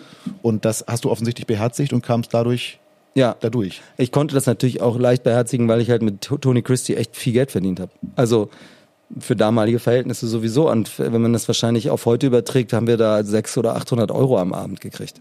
Und okay. ich war da 24, ne? Also. Das ist ganz ja, nett. genau, also ich habe viel mehr Geld verdient als alle Leute in meinem Alter, die, die schon noch studiert haben oder sowas. Ja. Und ich habe das Geld einfach dann erstmal nicht ausgegeben. Ganz ja. einfach. Ich hatte auch gar nichts zum Ausgeben. Ich habe ja sonst Hat's nur geübt und Pizza genau. bestellt. ja, das war es einfach. das wird, ich äh, ahne jetzt schon, dass das der Titel dieses Podcasts ist. Üben und Pizza, Pizza bestellen, genau. ähm, Du bist dann, ich glaube, nach der Phase bist du tatsächlich noch ein zweites Mal nach New York gegangen und hast das Ding nochmal gemacht? Na, nee, das war noch ein bisschen anders. Ich bin dann, äh, ich habe also 1992 angefangen, in der Band von Otto Walkes zu spielen. Das war exakt, also ich kam nach Hamburg und habe sofort gespielt. Und das war eine davon, eine Sache war dann mit Wie Otto ging das eigentlich? Wie kommt man an und hat sofort solche Engagements? Tja, ich habe noch einen zweiten Kurs gemacht in Hamburg, der, der lief, den gab es nur ein einziges Mal. Da gab es damals ein Jazzfestival in Hamburg, das hieß Jazzport. Und zu diesem Festival, Jazzport Festival, gab es eine Masterclass und da habe ich mich beworben und habe da mitgemacht. Und da waren in der Hauptsache Hamburger Musiker. Und die haben mich danach ah, okay. viel angerufen und engagiert. Ah. Krass, weil das, das ist mir auch mal aufgefallen, dass du irgendwann beschrieben hast, du bist nach Hamburg gekommen und hattest dann ziemlich schnell deine ersten professionellen Jobs. Und da habe ich auch gedacht, äh, wenn ja. ich jetzt nach Hamburg ziehen würde und würde sagen, hier bin ich, dann würde ich keine Jobs kriegen. Aber klar, das, äh, also über Kontakte erklärt sich das dann. Also im Rückblick ist mir das später auch aufgefallen, dass wenn man so drinsteckt, merkt man es nicht. Ich hatte so einen kometenartigen Einstieg in Hamburg. Ja. Wirklich, ich habe sofort gespielt, jeder kannte mich und alle, das war verrückt. Also jeder wusste, ah, wenn ich jemanden kennengelernt habe, hallo, ich bin Jost, ach, du bist Jost, so war das. Dazu kommt natürlich, dass mein Name auch sehr selten ist, deswegen ist es auch wahrscheinlich leicht zu merken. Ja, vielleicht müssen, muss dann der eine oder andere Jens Müller da mal über einen Künstler ja. nachdenken. genau.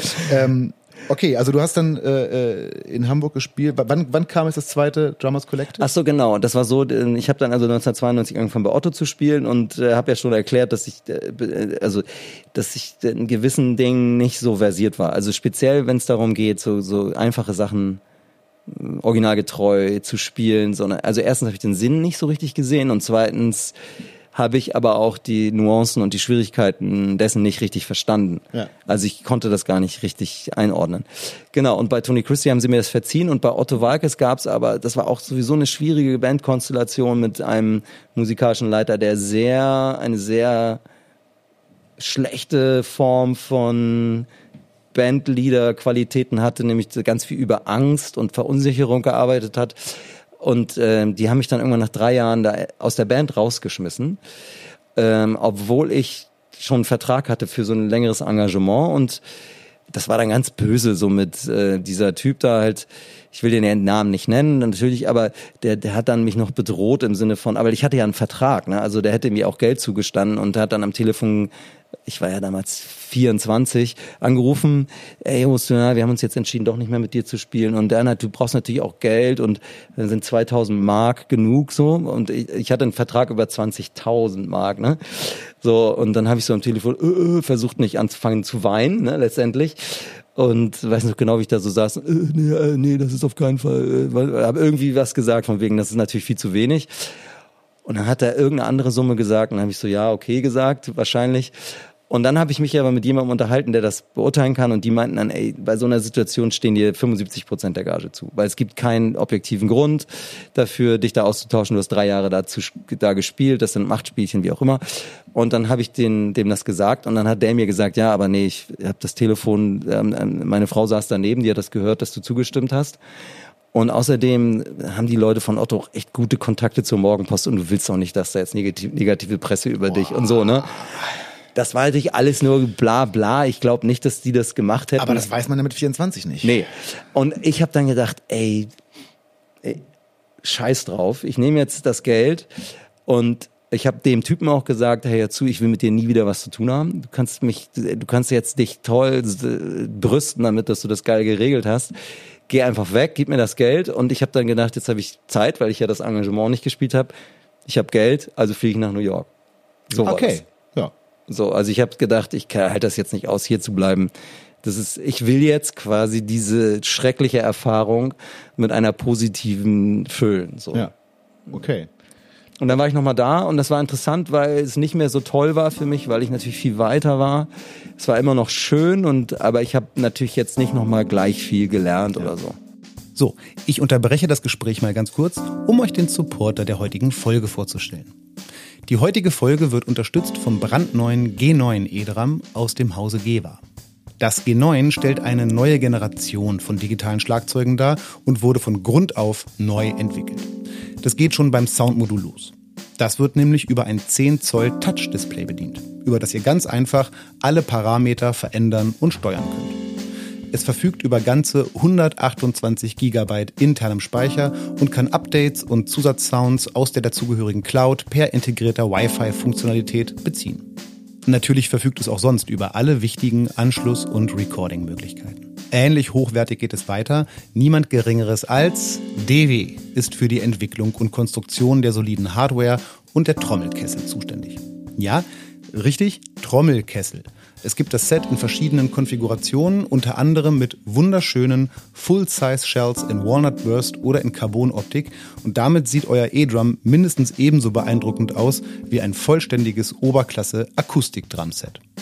Die True Rebound-Fälle stammen selbstverständlich von Remo und wurden auch eigens für diese Serie entwickelt, um ein möglichst natürliches Spielgefühl zu erzeugen. Und apropos Spielgefühl, die Beckenpads des G9 sind, anders als bei vielen anderen Herstellern, aus einer harten Kunststoffoberfläche. Im Zusammenhang mit dem relativ geringen Gewicht bieten sie damit das wohl authentischste Spielgefühl auf dem aktuellen Markt. Bei Form und Gesamtgewicht haben sich die Konstrukteure an den legendären Becken der Peiste 2002er Serie orientiert. Dadurch fühlen sich die Becken unterm Stick natürlicher an und schwingen richtig. Sie sind aber eben aus Kunststoff. Die brandneuen Samples wurden eigens für das G9-Modul aufwendig in den Berliner Funkhaus-Studios aufgenommen. Hier bekommt ihr eine breite Auswahl verschiedenster Drum, Becken und Percussion-Sounds vorgesetzt. Die könnt ihr entweder in den vorkonfigurierten Sets spielen oder selbst beliebig kombinieren, wie ihr wollt.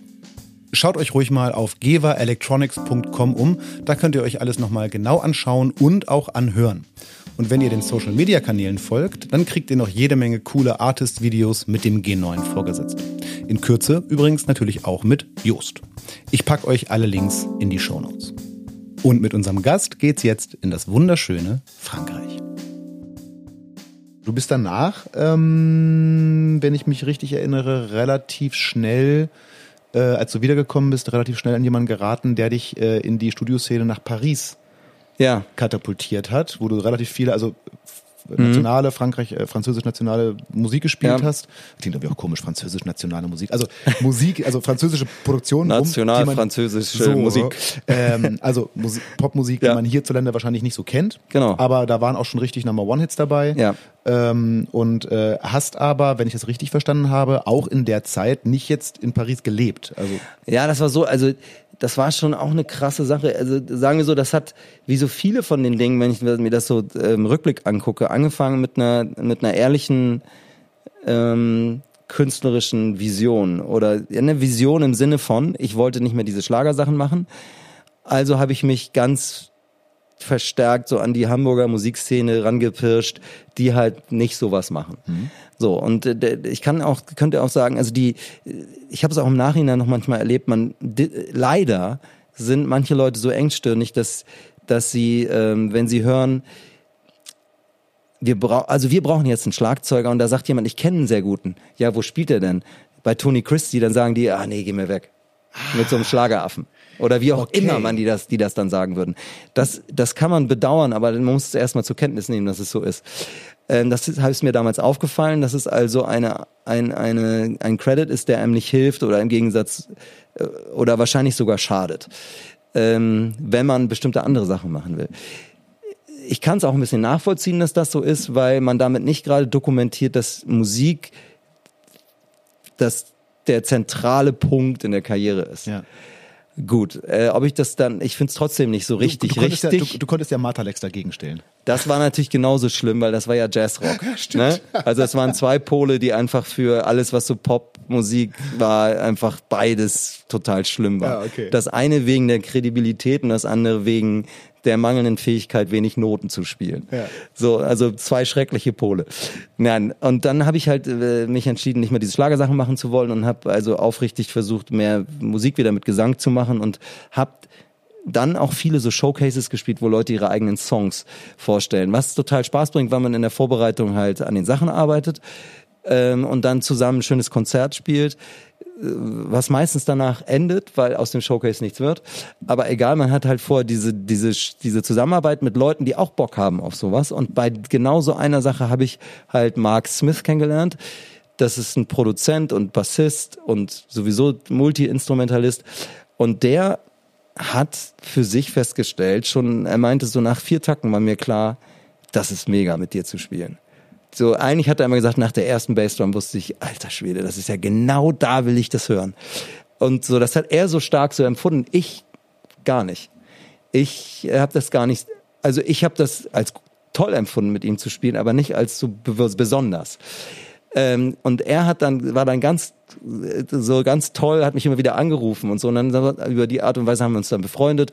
Und ja, ich versuche es kurz zu machen. Er hat, kannte auf jeden Fall jemanden aus Paris, einen ganz hoffnungsvollen, Songwriter, Sänger und die wollten eigentlich mit Michael Bland das Album aufnehmen. Michael Bland war damals der Schlagzeuger von Prince. Äh, damals haben die Plattenfirmen in Frankreich extrem viel Geld noch verdient über diese Radioquote in, in Frankreich äh, und so weiter. Und dann konnte Michael Bland nicht und dann hat Mark gesagt, ey, ich kenne einen Schlagzeuger aus Hamburg, lass uns doch den mal fragen. Und dieser Maxim, der mittlerweile einer der aller erfolgreichsten Produzenten in Frankreich ist und überhaupt die absurdesten Sachen erlebt hat, der hat dann gesagt, ja, okay, ich vertraue dir, Marc, lass uns das machen. Dann haben wir das gemacht und das war super. Und dann kam die Plattenfirma und der kam so rein, der Typ, und dachte so, was soll das schon sein, so ein deutscher Schlagzeuger. Und hat sich das dann angehört und weiß noch genau, stand er da an der Box und meinte, c'est vachement bien, c'est vachement bien. Das heißt so, das ist, das ist echt richtig gut. Das ist echt richtig gut. Und dann hat der mich halt immer wieder engagiert, dieser A&A von der Plattenfirma. Und das war damals eine total absurde Zeit, weil dieser Maxim Nucci, so hieß dieser Gitarrist und Sänger, aus dem leider nie als Künstler was geworden ist, nicht so richtig zumindest. Ähm, das war, das war so, Lenny Kravitz hat bei dem angerufen zum Geburtstag. Ray Charles hat an seinem Geburtstag angerufen und ihm Happy Birthday vorgesungen, weil dieser Typ so besonders war. Und der erlebt auch immer noch ständig so Sachen, dass der dann auf einmal mit Tony Blair in, in den USA zu Abend ist und so. Dass ich habe den letzten, also so so richtig, so und da war ich halt mittendrin. Und das war schwer. Ich habe die ganze Zeit gesagt, warte ab, cool bleiben und so. Ich habe dann auch auf Produktionen gespielt mit Manu Katché und auf anderen Produktionen mit Abe Laboriel Jr. und dann hat Bob Clearmountain ein Album gemischt und so weiter und so fort. Also das war alles so große, weite Welt. Und dann hat der Percussionist von Eric Clapton auf Sachen gespielt und hat sich dann erkundigt, wer ist denn eigentlich der Drummer, der ist super. Und also auf einmal war so ganz kurz, so, da, da habe ich gemerkt, ja klar, wenn jetzt wenn jetzt der auf einmal bei Eric Clapton ein Schlagzeuger gebraucht wird und in dem Moment ist der Percussionist gerade anwesend, dann könnte das sein, dann könnte es passieren, theoretisch. So. Ja.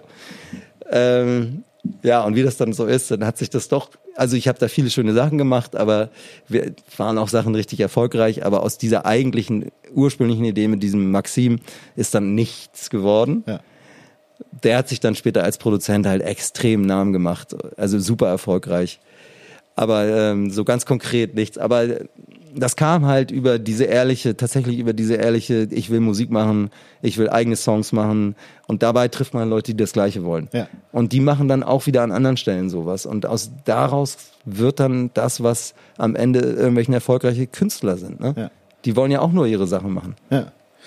Und ähm, hast du in der Zeit in Paris gelebt? Nein. Ich hatte dann ein Apartment in Paris. Ja, aber also hätte hätte mich auch gewundert, weil hey, es ist Paris. Ja, ähm, ja, das war aber dann ein bisschen schwierig, weil das habe ich auch alles später erst mitgekriegt. Maxim, der dieser dieser Sänger, wollte da nicht so gerne, dass ich so viel für andere spiele.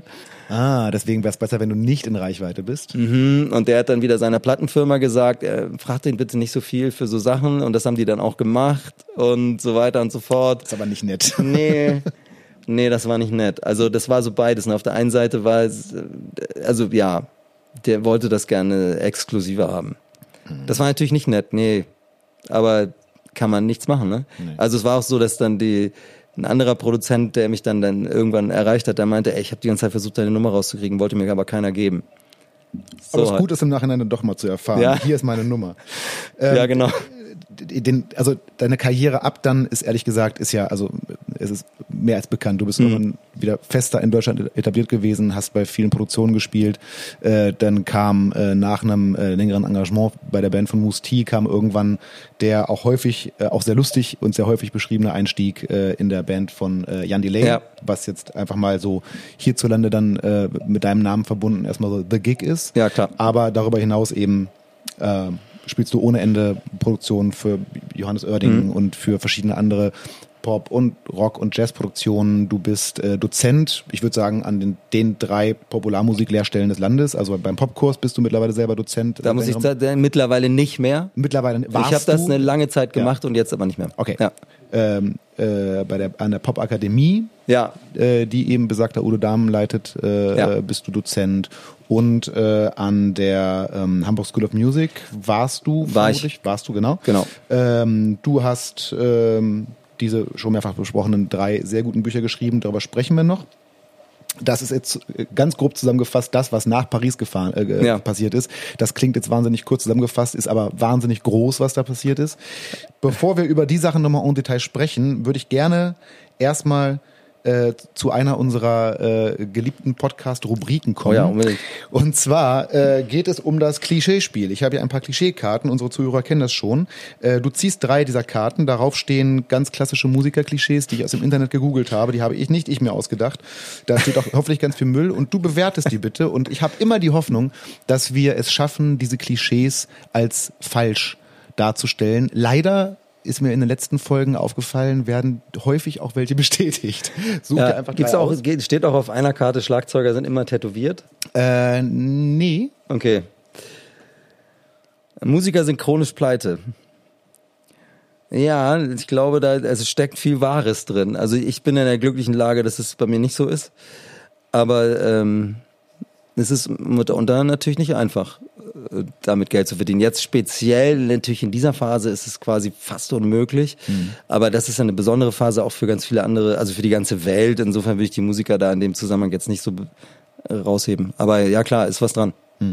Okay, also das meine ich tatsächlich. Klischee Nummer eins können wir mal mit so einem vorsichtigen Ja, abhaken. also man muss auf jeden Fall extrem fleißig sein und immer dranbleiben. Und deswegen, ich frage immer Leute, wenn die, wenn die mich fragen, was, was muss ich können, um, um Musiker zu werden, dann sage, frage ich immer als erstes, übst du gerne? Und der Grund ist, dass, dass die, die, die, wenn man sich, wenn man wirklich Lust hat, sich damit zu beschäftigen, das hilft einem auf jeden Fall, hilft einem in schwierigen Zeiten. Dann kann man den ja, nämlich Lust haben, ich finde ja Lust haben, sich damit zu beschäftigen und reines Üben ist noch ein Unterschied, weil, also wenn es um Lust haben, sich damit zu beschäftigen äh, angeht, ich, das ist mir mal sehr aufgefallen. Ich habe mal äh, einen Workshop bei dir äh, mitgemacht. Da ging es thematisch im Prinzip um das, was du in deinem Snarebook bei deinem letzten Buch veröffentlicht hast. Und äh, es gab irgendwann eine Nachfrage aus dem Publikum, äh, wie man denn jetzt die Übung, die wir da gerade machen, aufs Drumset applyen kann. Und du hast gesagt, pff, keine Ahnung, ich mir keine Gedanken gemacht, gar nicht. Darum geht's doch nicht. Es geht doch jetzt darum, sich ja. mit diesem Rhythmus zu beschäftigen und das geil zu finden. Und ob das jetzt später am Drumset, du wirst schon besser dadurch, aber ja. so, ich beschäftige, ich habe Bock, mich damit zu beschäftigen. Ja. Das fand ich einen unheimlich coolen Ansatz, weil tatsächlich ja äh, der Ansatz, äh, also es gibt ja wahnsinnig viele Bücher darüber, äh, Rudiments am Drumset angewendet, tralala, was ich ja auch nachvollziehen kann. Man fragt sich ja manchmal auch, warum soll ich das jetzt üben, was bringt mir das? Aber ich fand die Idee, nee, ich habe einfach Bock, mich mit dieser Rhythmik zu beschäftigen um mich mit der Rhythmik zu beschäftigen. That's it. Ja, genau. Ähm, das empfinde ich dann als Lust, mich damit zu beschäftigen. Ja, absolut. Also das ist mir ganz wichtig im Zusammenhang mit Musik. Äh, Kosten-Nutzen-Rechnungen. Also der ganze Beruf hat nichts mit Kosten-Nutzen-Rechnungen zu tun. Ne? Ja. Also allein schon die ganze Zeit, die man investieren muss, um einigermaßen gut zu werden, ergibt überhaupt keinen Sinn, wenn man das, in, also wenn man sich überlegt, wie viel Zeit investiere ich in Jura, um damit gut Geld zu verdienen, dann bist du wahrscheinlich bei 25 Prozent der Zeit, die du in Musik stecken musst. Deswegen äh, und diesen dieses Gedankengut an sich, so was, warum soll ich das machen, was bringt mir das? Äh, manchmal reicht für mich die Antwort Spaß. Ja.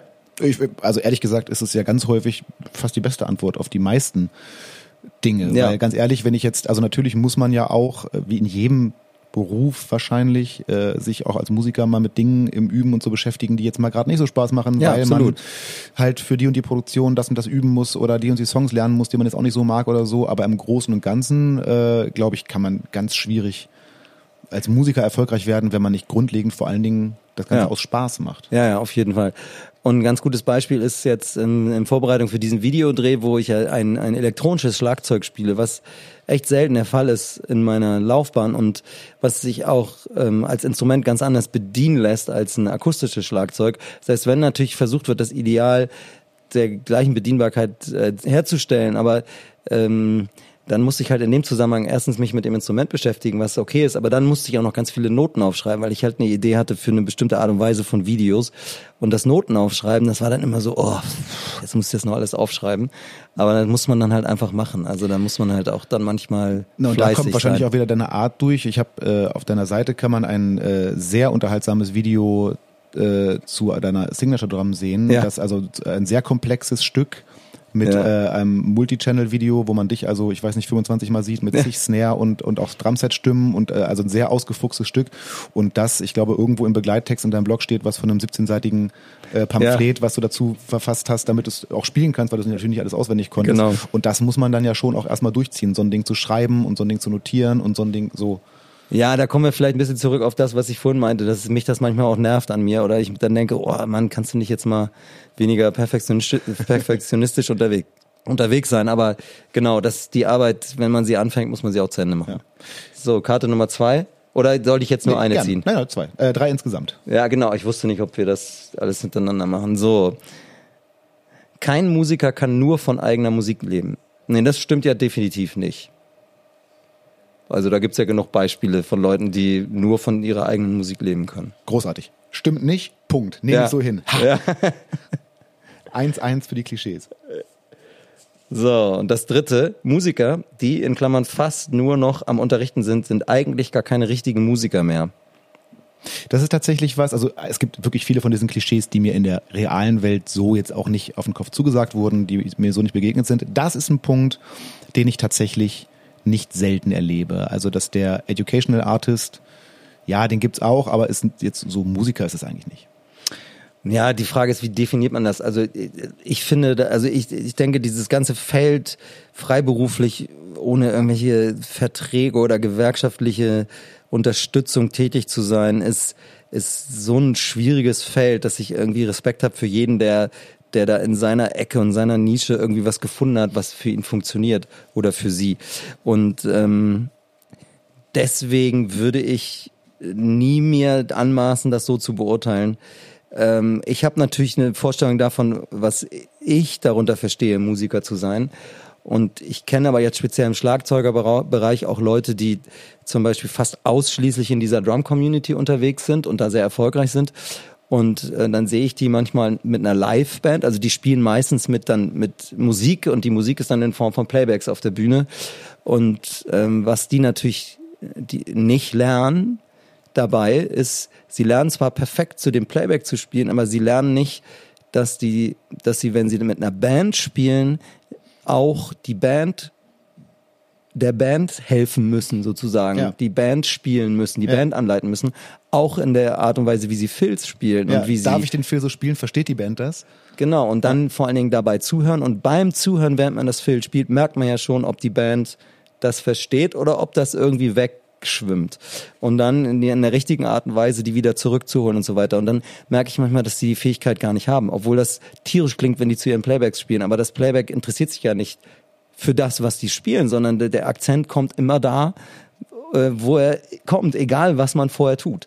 Also und deswegen ähm, für mich gehört halt zum echten Musiker dazu, dass er halt mit anderen Musikern äh, gut, ein gutes klangliches Erlebnis, äh, Ergebnis erzeugen kann.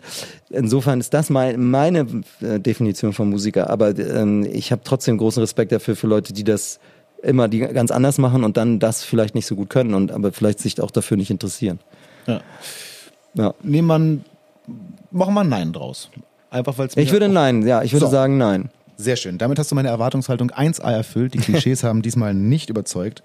Jetzt müssen wir mal ein bisschen auf, äh, wir haben jetzt viel in deiner Vergangenheit gewühlt. Wir müssen mal ein bisschen auf den aktuellen Joost zu sprechen kommen, was nicht so einfach ist, weil erfreulicherweise über den aktuellen Joost relativ viel gesprochen wird. Also es gibt, habe ich vorhin schon gesagt, relativ viel Material über dich. Du bist einfach auch gerade äh, in den letzten Jahren sowieso, aber auch gerade im Moment sehr präsent äh, über verschiedene Kanäle, über deine Bücher, über äh, beispielsweise deinen Instagram-Kanal, wo du uns jeden Montag mit einem Monday Groove beglückst, den man, durch den man sich dann durchkämpfen kann und das ja wiederum auch äh, dann auch wiederum postest, wenn andere diese Grooves spielen, was oft sehr interessant ist, wie die die, die interpretieren.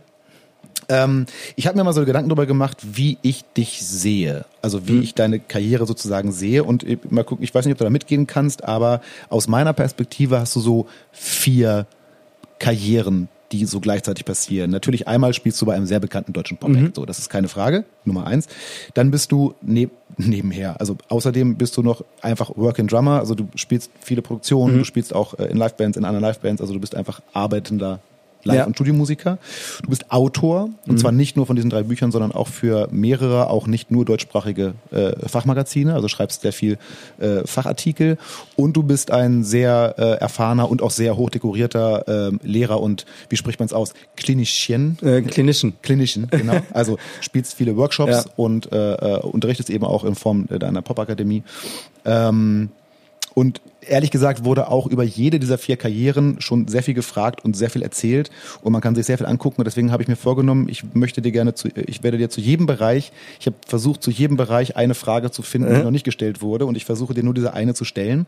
Ja. Ähm, ich bin mir natürlich nicht sicher, ob die wirklich noch nicht schon 3000 Mal beantwortet wurden, aber ich versuch's mal. Aber du musst dich ja auch nicht, ähm, also du musst auf meine Befindlichkeit auch keine Rücksicht nehmen. Ah, es geht mir nicht nur um deine Befindlichkeit, es geht mir A auch um den Anspruch, den ich hier habe, nämlich Ja. tatsächlich möchte ich hier gar nicht immer das erzählen, was schon tausendmal erzählt Ja, wurde. okay. Und zum anderen gehe ich davon aus, dass unsere HörerInnen äh, sich auch schon mal ein, zwei Videos oder äh, äh, Interviews zu dir durchgelesen oder durchgesehen haben.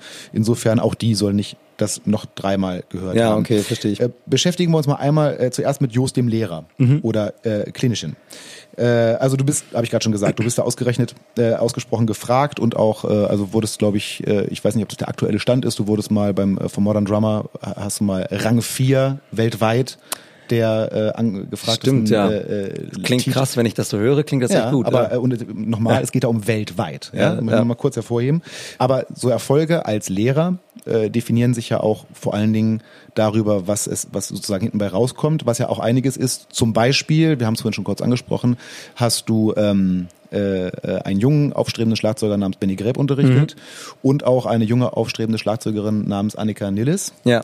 äh, die beide mittlerweile sozusagen mit dir zusammen und noch einigen anderen wie Marco Minnemann oder so, so zu der Bundesliga deutscher Schlagzeuger gehören. ja, also die, die sind alle noch viel bekannter, ne? Muss man ja schon auch klar sagen. Boah, es ist eine Frage der Blase, aber ja, das, kann, das, ja, das, also in der Drummer-Community sind die ja. alle drei Superstars, ne? Wahnsinn. Ja. Also es ist natürlich klar, dass jetzt nicht du der Lehrer warst, der Benny Greb zu Benny Greb gemacht hat, das ist klar, aber du bist einer also einer der Einflüsse gewesen Mhm. und äh, er war Schüler bei dir, Annika war Schülerin bei dir, viele andere auch und aus denen ist dann das geworden. Mhm. Äh, wusstest du übrigens, dass es äh, in vielen asiatischen Kampfsportarten, wenn es so um die schwarze Gürtelvergabe später geht, teilweise als angesehener gilt, große Kämpfer trainiert zu haben, als selber ein großer Kämpfer zu sein. Nee, wusste ich nicht. Ja, das ist teilweise so. Also wenn du äh, irgendwann Weltmeister geworden bist, kriegst du deswegen nicht noch einen extra schwarzen Gürtel verliehen. Wenn du aber der Trainer so eines Weltmeisters warst, möglicherweise schon. Ähm, was ist das für ein Perspektivwechsel. Also du äh, kannst dich ja natürlich wahrscheinlich noch daran erinnern, wie mal irgendwann diese besagten jungen Schlagzeuger mal in deinen Unterricht ja. gepurzelt sind und damals ja wahrscheinlich auch noch, wahrscheinlich auch schon wahnsinnig gute Schlagzeuger waren, aber noch ganz, noch viel weißere Blätter als mhm. jetzt. Und ähm, du hast mit denen gearbeitet, andere haben auch mit denen gearbeitet und jetzt siehst du die, die spielen auf dieser Liga, du kennst ja. die beiden auch noch, du bist mit beiden befreundet äh, und ähm, äh, spielst auch ab und zu mal mit denen. Ähm, aber siehst jetzt, wo die jetzt stehen. Ja. Also sozusagen deine, mit deine Zöglinge. Wie fühlt sich das an? Ja, interessante Frage. Ähm, ich muss mir, ich muss sagen, dass ich mir gar, gar nicht so viele Gedanken darüber mache, wie das, was ich, dass ich tue, was ich tue, auf andere wirkt. Äh, das ist tatsächlich so. Ich, ich, wenn, wenn ich unterrichte, dann, dann ähm, wenn die Leute so fortgeschritten sind, wie Benny und Annika damals schon waren, dann äh, bespreche ich mit denen. Dann habe ich Methoden rauszukriegen, was für die interessant sein könnte. Also ich will irgendwo andocken und da weitermachen. Und bei beiden war es so, dass dieses systematische Herangehen an die Thematik Schlagzeug auf extrem fruchtbaren Boden gefallen ist. Annika zum Beispiel wollte Filz lernen, die hatte keine, hatte, sagte, sie weiß eigentlich gar nicht so richtig, wie sie Filz spielen soll. Und wenn man sie heute hört, dann denkt man, das ist der Wahnsinn, was die an Filz spielt. Also für die Nicht-Schlagzeuger, Filz ist alles das, was passiert, wenn man keinen Rhythmus spielt. Ne?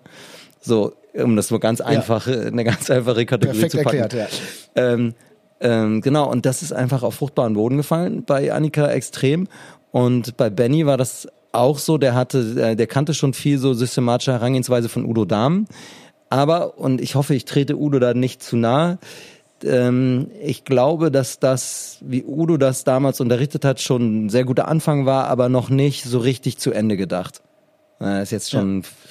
so oder oder sagen wir so, er hat das nicht in einer Art und Weise weitergedacht, wie ich es dann weitergedacht habe, was aber auch schön ist an solchen Sachen, weil wiederum andere Leute dann Dinge, die ich denen gebe, sie siehe Annika als Beispiel, die hat dann diese ganze Systematik, die, die ich benutze, auf andere Notenwerte übertragen. Ich glaube ehrlich gesagt, die Tatsache, dass ich jemanden, ähm, dass ich jemanden unterrichte, so wie Udo ja auch mal ja. in vielen Dingen unterrichtet ja. hat und dass derjenige, derjenige, den ich unterrichtet habe, das dann weiterentwickelt und möglicherweise sogar besser besser macht als ich, ist eigentlich für mich, also ich traue Udo durchaus zu, dass er das als Lehrer durchaus wahrnehmen kann, dass das ein guter Prozess ist. Alles andere würde ja auch bedeuten, dass es nicht vorangeht. Ja. Wenn die Schüler immer schlechter sind als die Lehrer, ja. das macht keinen Sinn. Also es waren im Prinzip Vereinfachungen, die ich vorgenommen habe, die aber Sachen deutlicher haben hervortreten lassen. Ja. Und das ist eigentlich immer das, was super ist, wenn man, wenn man Sachen noch stärker vereinfachen kann ohne den und den Effekt vergrößern kann.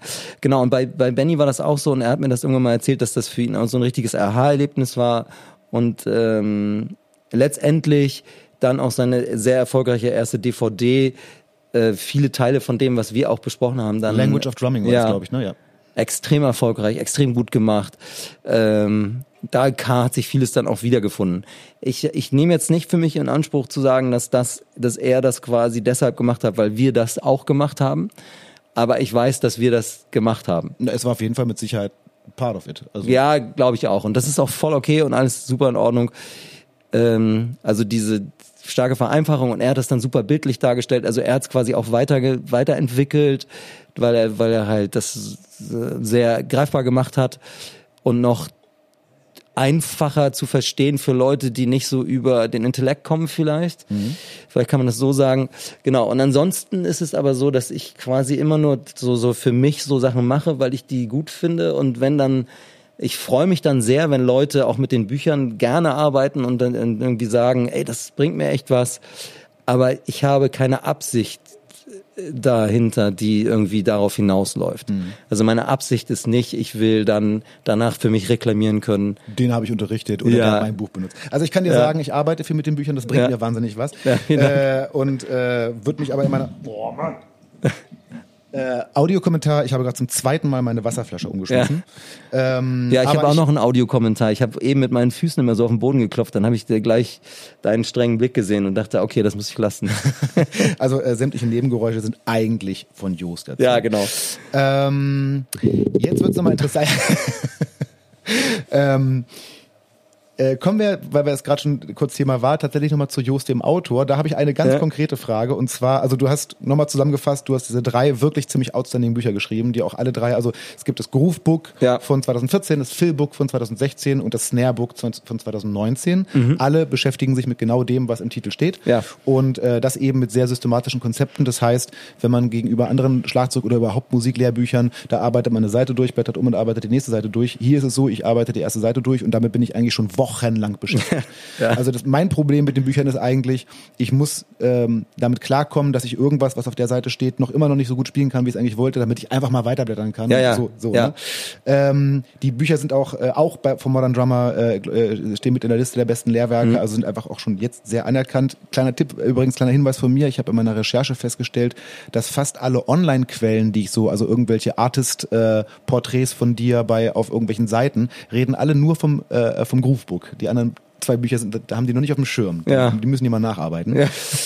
Jetzt hast du 2016 ein Interview gegeben, das ich äh, gesehen habe. Das muss noch vor der Veröffentlichung des Groove, äh, des Philbooks gewesen sein.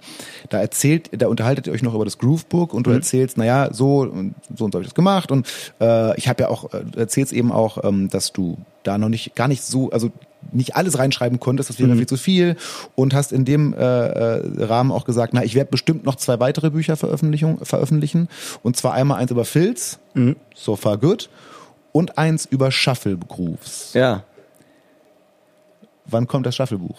Naja, ich habe schon noch äh, tatsächlich das Gefühl, dass ich ähm, bestimmt noch drei Bücher schreiben möchte. Ja, also sehr gerne. Jetzt kam dieses äh, Snarebook äh, jetzt statt des Ja. Shuffle-Buchs erstmal. Ja. Äh, du hast in der Präsentation mal erzählt, dass du an diesem Buch eigentlich schon seit 30 Jahren schreibst, weil es die Übungen sind, die du früher Ja. und das muss ich mal kurz petzen, das aber das hast du uns Ja. auch offen erzählt, die du früher vorm Fernseher mit Ja. MacGyver gespielt hast. Zum Beispiel, genau. Alle möglichen Schlagzeuglehrer hauen sich jetzt gerade die Hand in, auf die Stirn und hoffen, dass ihre Schüler das nicht hören. Ja, Aber- also ich fand das immer ganz angenehm, so was zu gucken, was nicht so viel aufmerksam. Also so irgendwie habe ich das gerne gemacht. Also Ja. Serie mit wenig Tiefgang. Übrigens mein Tipp, eine Serie mit relativ wenig Begleitmusik ist noch ganz hilfreich. Das stimmt. Da hast absolut recht. Ja. äh, okay, also das Shufflebuch kommt. Äh, wir nageln dich jetzt nicht auf ein Jahr fest, aber wir können uns schon mal drauf freuen. Ja, also genau, also ich bin mir noch nicht, ich habe genug Material für das Buch, aber ich bin mir noch nicht so sicher, ob die Thematik interessant genug ist für viele Leute. Okay. So, da Also- m, ja, da muss ich rede ich auch mit dem Verlag dann drüber und ja. Wir sind Genau. ausgesprochen gespannt. Aber jetzt ist aktuell Also gerade das vier Bücher habe ich eigentlich in Planung, wenn ich ehrlich bin. Ich habe gerade kurz drüber nachgedacht. insgesamt. Noch vier. Noch sehr Ja. gut. Ja, und jetzt haben wir, wissen wir schon, das fünfte über äh, Bandleadership und so, das kommt dann auch noch. Das wird dann Ja. mehr ein Textbuch. Ähm, sprechen wir kurz über Jos, den Working Drummer. Mhm. Ähm, du spielst auf sehr, sehr vielen Produktionen und du hast auch äh, auf deiner Website, hast du da auch ganz offen, stellst dich als Studiodrama Ja. zur Verfügung, hast da so verschiedene Soundbeispiele, die man sich anhören kann. Guck mal, ich, also du, kann, man kann, du kannst das Schlagzeug bei dir selber aufnehmen, Mhm. Ja. du musst nicht anreisen, äh, bringst auch Soundbeispiele, hast auch ein Kontaktformular, über das man dich anfragen kann. Und ich habe mich gefragt, machen das Leute? Ganz wenig. Weil ich habe wirklich gedacht, ist vielleicht ein bisschen blöd, aber wenn ich jetzt eine kleine Produktion, Ja. so ich, der ich jetzt so bin Ja. und spielt so zu Hause in meinem Homestudio eine kleine Produktion, denke, ey, wäre das nicht geil, wenn Just Nickel drauf spielen würde? Eh, Mir wird nicht im Leben einfallen, dir eine E-Mail zu schreiben, ich spiele auf meiner Produktion. Was ja, nee, kostet das? also ehrlich gesagt, die Idee, die Idee dafür, das so zu machen, die hatte ich mal gelesen in einem Interview mit Greg Bissonette, da, der hat das erzählt, dass der so ein, Kontaktformular auf seiner Website hat. Und da dachte ich, das ist eigentlich eine geile Idee, das mache ich auch. Ja. Und dann, aber das passiert nicht so viel. Und wie, was passiert? Also wie kommen die? Ne, das Ist, ist, es immer noch, ist das immer noch Leute kennen? Also ja genau, Leute, die schon mal mit einem gearbeitet haben. Ich glaube, die meisten Leute wollen irgendwie schon mal die, dich kennengelernt haben. Ja. Und sei es, äh, deswegen, da kommen wir auch wieder vielleicht nochmal zum anderen wichtigen Punkt, man muss sich als Musiker dann auch zeigen und sich unter, unter Leute mischen, was natürlich jetzt gerade im Moment genau nicht sein soll, aber aber Social Media ist ja da. Ja, aber das ersetzt es nicht. Also ich glaube, so dieses, ich gehe auf ein Konzert und treffe jemanden, von dem ich so, schon öfter mal gehört habe, und dann unterhalten wir uns und wir sind uns sympathisch vielleicht, dann könnte als nächstes der Gedanke reifen, lass uns doch mal was zusammen machen. Aber das ist doch eigentlich, äh, ich finde es eigentlich einen sehr schönen Gedanken, dass selbst in äh, auf dem Level, auf dem du spielst, Ja. auf dem du unterwegs bist, dieser Punkt von, äh, also so wie man es ja auch im Prinzip aus jeder Feierabendband kennt, man hat sich getroffen, also dass es zumindest dazugehört, ey, ich habe mal mit dem gequatscht und jetzt habe ich vielleicht auch seine Nummer und dann ist der Weg, jetzt mal mir einen Jost Nickel ins Studio zu bestellen, nochmal ganz anderer und viel angenehmer Weg. Ja, finde ich eigentlich auch. einen schönen Gedanken. Ja, ich auch, genau. Und das, Ja, also insofern, dass also so, dass irgendwie wildfremde Leute äh, mir schreiben und ich dann da spiele, das passiert selten. Wie passiert sowas? Ich habe ähm, äh, ich habe eine CD bei mir zu Hause, die habe ich mal zufällig bei einem ganz kleinen Konzert gekauft mhm. von einer Ham jungen Hamburger, äh, ich würde sagen so funky Hip Hop Band namens Flute. Ah ja. Und der erste Track ist featuring Just Nickel. Ja. Und da habe ich mich gefragt, why? Wie kommt das denn? Ja, das war das genau so eine Situation eigentlich. Der Posaunist der ähm, würde, da bin ich jetzt nicht ganz sicher, aber ich glaube, der ist zumindest musikalisch, wenn nicht der Kopf, dann ist er auf jeden Fall ganz wichtig für die Band. Ähm, mit dem habe ich wiederum in einer anderen Band zusammengespielt. Ach, was echt? Bei Barry Finity, was wiederum Gitarrist ist, mit dem ich ab und zu spiele. Der lebt gar nicht in Deutschland, sondern in Oakland ah, der in Kalifornien. Macht so, der macht so äh, auch so freaky Instrumentalkram, oder? Nee, ist nicht so freakig jetzt, aber der, der ist ein wahnsinnig versierter Gitarrist. Ja. Also Miles Davis als, als größter Credit würde, reicht wahrscheinlich schon und Brecker Brothers ja. und so. Alles klar. Und, okay. ähm, und der, und wir brauchten für das, für die Live-Umsetzung einen Bläsersatz und einer von den anderen Bläsern hat gesagt, äh, Matti, der Posaunist ist, äh, der spielt super, der soll das machen. Und der hat dann mitgespielt. Und der wiederum hat mich dann gefragt, ob ich bei Flut spielen ah, kann. So wie das immer so. Ja, wie das, geht. genau. Also genau ja. wieder, da kennt wer, wer den ja. kennt und dann macht man das einfach mal. Ja, cool. genau. Ja, das habe ich mich nur gefragt, weil als ich mir die CD, ich finde die ganz, ich finde die wirklich witzig und dann ja. habe ich gedacht, öh, Okay, komisch. Ähm, jetzt äh, ist es wirklich nur kurz, weil, aber wir müssen einmal drauf kommen, Joost Nickel und Jan Delay. Ja, ähm, gerne. Es wurde wirklich wahnsinnig viel dazu, darüber erzählt. Und das ist auch so ein bisschen das Ding. Also ich habe ich habe mir eine Frage gestellt, habe ein bisschen recherchiert und mir wurde die Frage beantwortet. Okay. Es gibt wahnsinnig tolle Stories äh, darüber. Es ist eine ganz tolle Story, äh, finde ich, also, wenn du die selber erzählst, ähm, wo ich jeden nur anhalten möchte, mal einen Workshop oder so von dir zu besuchen. Und wenn du die Story dann erzählst, ist es wirklich sehr unterhaltsam, wie du an die Band gekommen ja. bist.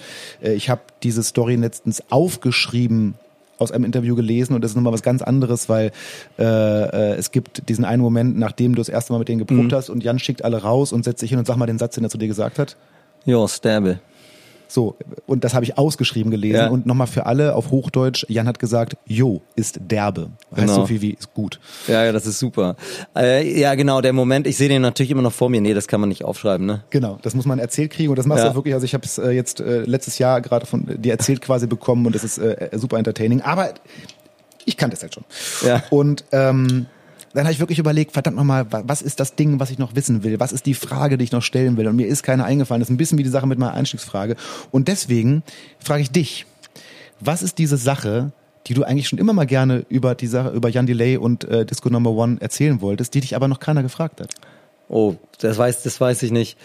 Ähm, ach, wenn du mich jetzt so fragst, wir, wir haben jetzt gerade in den letzten Monaten natürlich, also dieses Jahr gar nicht gespielt, aber wir haben uns ab und zu getroffen, weil wir so ein paar Videos aufgenommen haben, so Live-Videos, wo die Band, die Disco Number One, mit anderen Künstlern spielt und Jan und wir so Versionen machen von deren Songs. Und ähm, Oh, das war jetzt wieder ein Nebengeräusch von mir. Ja, das ist ja, das ist völlig erlaubt hier. Also ja, wir, wir, trinken hier nebenbei und so, wir haben leider nichts zu essen, aber das auch, das wäre kein Problem. naja, und äh, am Anfang war ich da tatsächlich hat Jan ähnliche Sachen gesagt wie alle anderen Leute zu uns als Band, so von wegen, okay, jetzt am Anfang können wir nicht so viel bezahlen, weil die, die Band so groß ist und die Produktion relativ groß ist und die Clubs noch so klein, aber wenn es mehr Geld gibt, dann kriegt ihr auch mehr. Und ich so, ja, ja, bla bla, ne? Das war so mein Gedanke, weil das hört man halt ständig und es passiert nie. Und Jan hat es dann alles wahr gemacht. Also er hat alles das, was er angekündigt hat, gesagt. Sogar noch darüber hinaus, ne? Weil ihr ja. wart ja eigentlich ein begrenztes Projekt und er hat es dann irgendwann geöffnet. Das hat er aber nicht gemacht, um uns einen Gefallen zu tun, sondern nee, weil er das gerne lief. wollte. Ja, ja genau. Lief, genau. Aber ich meine, das ist ja schon, ihr wart, glaube ich, auf zwei Jahre konzipiert. So, genau. So, und irgendwann hat er gesagt, äh, ist cool, habt ihr Bock, ja, er hat sich, wir haben uns zusammen getroffen und er meinte, dann wollten wir zwei Sachen besprechen und eine von den beiden war nämlich, äh, ey, ich würde gern das weitermachen, ne? habt ihr Bock? So und wir alle so, ja klar. ne? Also es war eine ganz, ganz, ganz, ganz tolle Zeit, so dieser gerade dieser Anfang und dann als es dann so richtig erfolgreich wurde, das ähm, das kriegt man nicht so mit, wenn man mittendrin ist, dass es jetzt gerade so richtig erfolgreich wird oder ist ähm, natürlich kriegt man es dann irgendwann mit, aber dadurch, dass wir alle in der Band immer so mit der Musik befasst sind, ist das immer so das Wichtigste. Also wie war der Gig und wie war die Performance, wie war das Publikum und so weiter und so fort. Und ähm, mittlerweile spielen wir ja schon jetzt seit 2006, also ganz schön super lange da, länger als es die Beatles gibt. Es gab ein paar Unbesetzungen, die meistens damit zu tun hatten, dass die Leute mh, entweder nicht mehr wollten weil sie andere Pläne hatten oder weil, dass sie einfach nicht die richtigen waren. Aber eigentlich besteht die Band so, wie sie besteht. Seit 14 Jahren. Ja, Ne? naja, überleg mal, es ist eigentlich schon länger, ne? Sechs bis zwanzig. Also ja, klar, wenn du die äh, 2006 mitrechnest, sind es halt 15. Genau, so, ne? Ja. also ähm, was, ja. was ja auch für eine, ähm, was ja für eine, ähm, ähm, wie soll ich sagen, also für den, für eine Band von einem Frontmann, Ja. der sozusagen einen Mietmucker dabei hat, Klar. echt eine Ansage ist. Also es gab früher so, das war was ganz Besonderes, wie das Maffei oder äh, oder Genau. Lindenberger so gehandhabt haben. Das war super besonders. Wobei Lindenberg das gar nicht so konsequent so gehandhabt hat. Man Ach so, denkt, nee. Also, Okay, da, also da, Maffei hat auf jeden Maffei, Fall, der richtig angestellte total. Musiker. Äh, äh, Herbert Grönemeyer auch. Herbert Grönemeyer auch, genau so. Aber das war was super Speciales. Und Ja. ist es teilweise natürlich immer noch, natürlich auch, weil auch so eine andauernde Karriere, Mhm. Jans Karriere jetzt ähm, auch special ist natürlich. Aber das ist schon, also ich finde es schon äh, sehr cool, dass, dass, dass er das so Ja, läuft. total. Und mittlerweile ist es ja auch so, dass wir dann, dass er, also wir dann auch relativ schnell so ein, also nicht relativ schnell, aber sagen wir so nach drei, vier Jahren auch so ein Verhältnis entwickelt hatten, wo wir auch inhaltlich ihn mal kritisieren, uns getraut haben, ihn zu kritisieren, also auch textlich, ne? Oh, okay, das äh, kann ich mir jetzt vorstellen, dass das bei ihm jetzt, also es ist, ist ihm schon wichtig, schon ein wichtiges Ja, Thema. Ne? natürlich, mega, mega wichtig. Und aber es gab also ein Lied, das heißt Hoffnung, und da fanden der Keyboarder Jonas Landerschier und ich beide, da gab es am Ende noch so eine Zeile, die wir beide total blöd fanden, weil sie aus unserer Sicht diesen Text so geerdet hat auf eine bestimmte Bedeutungsebene und wir das aber besser fanden, dass die Bedeutung ein bisschen offen ist, interpretierbar ist und das ging dadurch verloren durch diese eine Zeile und dann haben wir habe ich gesagt, oh, ich finde das so schade, dass du die die noch singst. Und dann Jonas ähm, hat es bestätigt und dann hat Jan die rausgenommen. Und das war ihm, also das war ist für ihn voll okay. Und wenn er, natürlich würde ich das nicht machen grundsätzlich und nie, nie, nie würde ich irgendwie Reime oder sowas kommentieren, denn da- das ist lächerlich. Der weiß so gut Bescheid darüber, welche Reime es schon gab bei anderen Leuten und wie vielfach die Reime sind. Und selbst wenn man das nicht so merkt, aber bei O Johnny gibt's finde ich, so eine geile Teilzeile da, die auch schon wieder ähm, old, old school ist, weil er reimt, ähm, meine Mutter eine miese Schlampe, benutze keine Energiesparlampe. Und das muss man erstmal aufeinander reimen, ne? Energiesparlampe, Energiesparlampe sind sechs Silben. Ja. Ne? Eine miese Schlampe, Energiesparlampe. So, und das, das macht dann so einen Text auch aus und da, da, da hat er dann auch ganz viel Anspruch. Und das kommt so nonchalant so nebenbei und das kriegt man gar nicht so mit, aber da ist so viel an solchen Dingen drin. Das ist, glaube ich, so ein bisschen das Ding. Das ist, glaube ich, auch, ähm, vielleicht hab, nimmt man deswegen auch mh, als reiner, sage ich mal, ich sage mal, Konsument diese ähm, Qualität, also diese Qualitäten, die in dieser Band so passieren, gar nicht so wahr, weil wenn man euch sieht, also als Liveband und man jetzt einfach Konzertbesucher ist, dann ist einfach wahnsinnig Party und also sowohl vor der Bühne als auch auf der Bühne und es kommt extrem locker rüber und bei Jan hat man das Gefühl, dass ihm erstmal sein Swag wichtiger ist als alles, was da musikalisch Ja. passiert. Und was da aber wirklich musikalisch passiert und auch inhaltlich passiert, äh, wahrscheinlich, weil es auf so einem hohen Level ist, dass es schon wieder super entspannt wirkt, nimmt man erstmal gar nicht so wahr, wenn man nicht ganz konzentriert wirklich mal darauf achtet. Also ich glaube, das hat zwei, zwei Aspekte. Der eine Aspekt ist tatsächlich, Jan weiß auch, wo der, bei uns spielen, gibt's keinen per Percussionisten, aber alle spielen Percussion. Also nur die, die es können. Äh, wenn nicht, dann sage ich auch, nee, das geht nicht, das kannst du nicht machen, du musst was anderes machen. Aber äh, unser Posaunist äh, Johnny Johnson spielt oft äh, Tambourin und wenn er, falls er das mal vergessen würde, an der richtigen Stelle anzufangen, dann weiß Jan das auch und sagt ihm das auch danach. Also er kriegt das schon mit. Und die andere Sache ist aber bei aller Liebe zum Detail, ist die Wirkung von egal was man macht, ob das jetzt äh, Musik ist oder ein, ein Film ist oder eine Serie, ähm, die Wirkung ist ja immer, geht ja immer über den Inhalt und nicht über die technischen Aspekte dessen. Also das heißt, der beste Reim nützt dir nichts, wenn der Text keine tolle Message hat, wenn, wenn man da nicht andocken kann, wenn das irgendwie zu flach ist in der, in der Interpretierbarkeit. Und das gleiche gilt ja auch für Musik, wenn die, wenn die Komposition nicht toll ist, benutzt das nichts, wenn man es toll spielt. Und äh, ich glaube, das sind so die beiden Aspekte, die man da äh, bedenken muss. Mit Blick auf die Uhr Ja. müssen wir mal unbedingt, weil ich wäre extrem enttäuscht, wenn ich das auslassen müsste, auf die zweite und damit vorletzte Rubrik dieses Podcasts kommen. Und zwar das berühmte Tontalk Freundebuch. Ich habe hier wie jedem Gast eine Seite Freundebuch mitgebracht. Und wenn du die jetzt schriftlich ausfüllen würdest, hätten die Hörer nichts davon. Deswegen machen wir das auditiv. Also es gibt bestimmt ganz viele Fragen, zu denen du mehrere Antworten hättest. Äh, versuch einfach so schnell wie möglich das erste rauszuhauen. Okay. Äh, wir können es kommentieren oder nicht kommentieren. Mal gucken, ob wir diesmal, ich sage immer vorher, wäre schön, wenn wir schnell durchkommen, ist schon ganz schön spät. Ja. Ich, wir schaffen es fast nie, aber vielleicht schaffen wir es ja. Mal Okay. gucken. Die, der erste Kram ist zum Aufwärmen, das ist ganz einfach und dann irgendwann geht's ein bisschen tiefer. Mein Name, Jost Nickel. mein Spitzname. Habe ich nicht. Äh, gab's nicht mal Jay Fresh? Ja, aber den muss ich ja nicht publik machen. Stimmt. Okay. Äh, meine Haarfarbe, Blond, meine Augenfarbe, blau, meine Lieblingsstadt, Hamburg. mein Lieblingsfach in der Schule. Latein. Ach echt? Ja, der- wir, Entschuldigung, wir sollen das so kurz machen wie möglich. Okay. Nee, nee, nee, das wo hat sich dann so entwickelt, ja. Mein Lieblingslehrerin.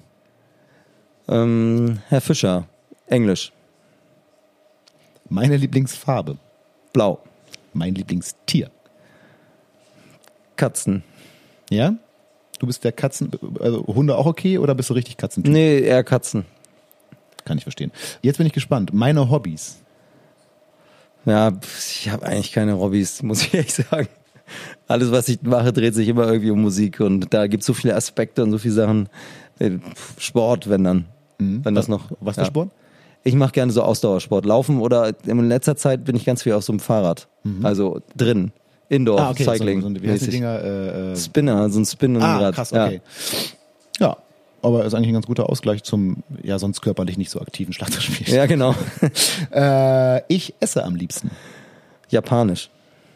Heißt Sushi oder gibt's da geht's da noch Nee, weiter? das würde ich all- alles einbeziehen. Also ja, Japanisch und fast ja mehr noch Ja, ja, als klar, auf Sushi. jeden Fall. Ja, genau. Ja. Also ja. Ich trinke am liebsten. K- Cola Zero. Echt? ich meine, ich soll jetzt sehr spontan sein. Ja, auf jeden Fall. Oder Wasser. Eins Okay. von beiden. Jetzt bin ich sehr, sehr gespannt. Aber ne, kurz Ja. halten und so. Meine Lieblingsmusikerin oder Band. Sting. Oh, sehr gut. Danke, gehe ich mit. Mein Lieblingsbuch. Und Da, da fällt mir jetzt gar nichts ein, ehrlich gesagt. Hm, Also ich habe viele Romane gelesen, aber ich lese nicht so viele Romane. Ich komme immer nicht dazu. Und aber immer, wenn ich was lese, fand ich es gut. Aber ich kann mich jetzt gerade, äh, wie wäre denn? Die, da gab es so eins, heißt das der Schatten des Windes?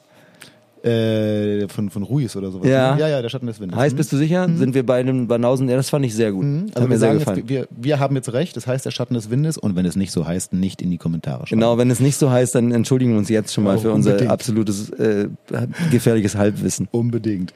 Meine Lieblingssportlerin, Ähm, Habe ich nicht. kann ich auch verstehen. Hast du jemals Sport konsumiert? Eigentlich nicht. Also wenn, wenn dann zu so Großevents, ne, also Weltmeisterschaft, Fußballweltmeisterschaft oder so.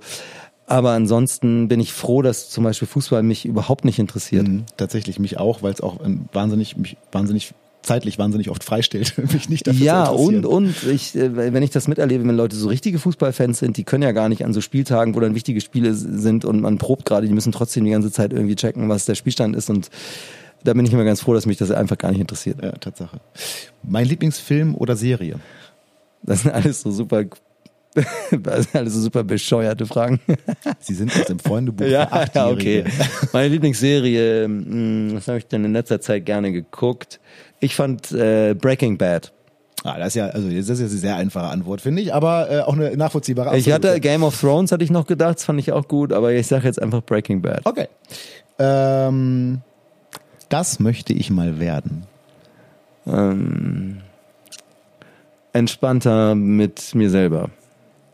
Oh, das ist aber ein gutes Projekt. Ich frage dich beim nächsten Oder Podcast vielleicht zufriedener mit dem, was ich tue. So. mal. Das würde ich mit auf eine einsame Insel nehmen. Meine Familie. Das kam sehr ad hoc, das freut mich. Das mag ich überhaupt nicht. Warten. Und das richtet sich jetzt an unser Podcast-Publikum. Das wünsche ich euch. Gesundheit und Zufriedenheit. Äh, herzlichen Glückwunsch, Jos Nickel. Ich glaube, du warst der absolut, absolut, mit Abstand, absolut schnellste Freundebuchausfüller in diesem Podcast bisher. Und ich würde sagen, du hast auch äh, gute, also gute Chancen darauf, auf diesem Rang zu bleiben. Ich bin gespannt, wie es weitergeht. Äh, tatsächlich neigt sich unser Podcast auch langsam dem Ende zu, aber es gibt noch zwei Themen, über die ich gerne noch kurz oder ein bisschen länger äh, äh, mit dir sprechen würde. Ähm, sofern du, äh, also auch abhängig, ich weiß gar nicht, wie gerne du darüber sprechen willst jeweils. Tatsächlich äh, haben wir das ab und zu ein paar Mal kurz ähm, äh, oder hast du es kurz anthematisiert, man erfährt aber eigentlich nichts darüber und der geneigte Hörer, den mag das interessieren. Du äh, lebst mit deiner Familie ja in mhm. Hamburg, die, wenn ich jetzt richtig mitgehört habe, vierköpfig ist, dich, dich ja, inklusive. Genau, zwei Kinder und eine Ehefrau. Genau, und äh, äh, wenn ich das auch richtig mitbekommen habe, deine Kinder, also denn, du hast vorhin schon von deiner vierjährigen Tochter gesprochen. Genau, damals weiß ich, jetzt sind sie fünf. Also so. fünf und acht sind meine beiden Töchter. Mhm. Ähm, wie betrachten die das so, was du so machst? Nehmen die das wahr? Finden die das ja, cool? Das ist ganz normal, ne? Für die. Ähm, also ich weiß noch, meine äh, ältere Tochter Alma, die hat äh, die, die, die erste Bühne, die sie gesehen hat, war halt eine Jan Delay-Bühne, entsprechend groß mit Licht und allem möglichen. Das war auch noch eine ähm, Tourauftakt und so weiter. Und dann waren sie einmal mit bei so einem Jazzkonzert und kleine Bühne und kam rein und stand auf der Bühne und hat gefragt, wo ist denn die Bühne? Ja, da werden gleich Maßstäbe gesetzt. Ja, genau. Und dann dachte ich so, ja klar, das ist halt so, die ist ganz normal. Ja. Also ich glaube, das ist das ist ganz normal. Für die ganz normal. Und gibt es ja. da jetzt irgendwie so Sekundär-Nachfragen? Äh, also ich meine, deine Tochter ist ja nun in der Schule. Äh, mhm. Äh, gibt es da irgendwie so, ja, was machen eure Eltern denn? Ja, mein Papa ist Schlagzeuger. Also gibt es da so, oder dass Freunde von ihr dann nochmal nachfragen, hä? Ja. Schon, ja, oder? ja, schon. Aber das alles in so einem ganz kleinen Rahmen. Okay. Also ist nicht so, uh, also so für euch ganz normaler. Ja, das sollte man auch nicht draus machen, ne? Ja. Und, und wir sind ja alle, klar, so eine Familie, da ist man halt erstmal nur Vater. Also mhm.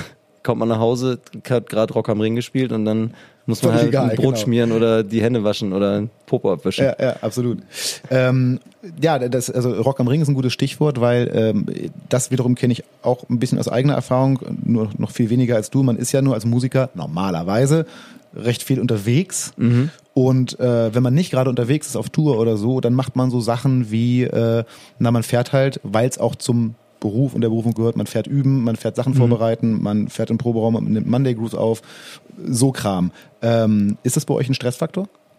Ja, schon. Ähm, also ich habe total gerne Kinder und auch eine Familie, aber ich hätte keine Probleme damit, meine Zeit anders zu füllen. Mhm. So würde ich das mal sagen. Also das heißt, ich habe immer äh, Sachen, die ich gerne machen würde. Hm. Es, ich habe nie Langeweile im Sinne von, ich hab, weiß nicht, was ich tun könnte, sondern ich habe immer irgendwie so Ideen, wie ich, was ich noch machen würde. Ja. Und ähm, vielleicht äh, darf ich das kurz erwähnen in dem Zusammenhang oder willst du da noch noch fragen, weiß nicht, diese diese eigene Musik machen, das, das Thema? Das wäre meine zweite Frage. Okay, ja, dann, dann warte ich, dann sage ich jetzt nichts dazu. Alles klar. äh, aber ganz kurz dazu würde mich noch interessieren, ja. habt ihr da, äh, also gibt es bei euch da sowas, ähm, gerade für dich, sowas Geregeltes? Hast du so eine Art, ich, in Häkchen, also so gibt's so ein, so Schatz, ist halb neun, ich fahre jetzt in den Proberaum, bin dann um drei wieder da? Naja, meine Frau ist ja berufstätig, das heißt, die ist äh, vor mir weg eigentlich. Ja.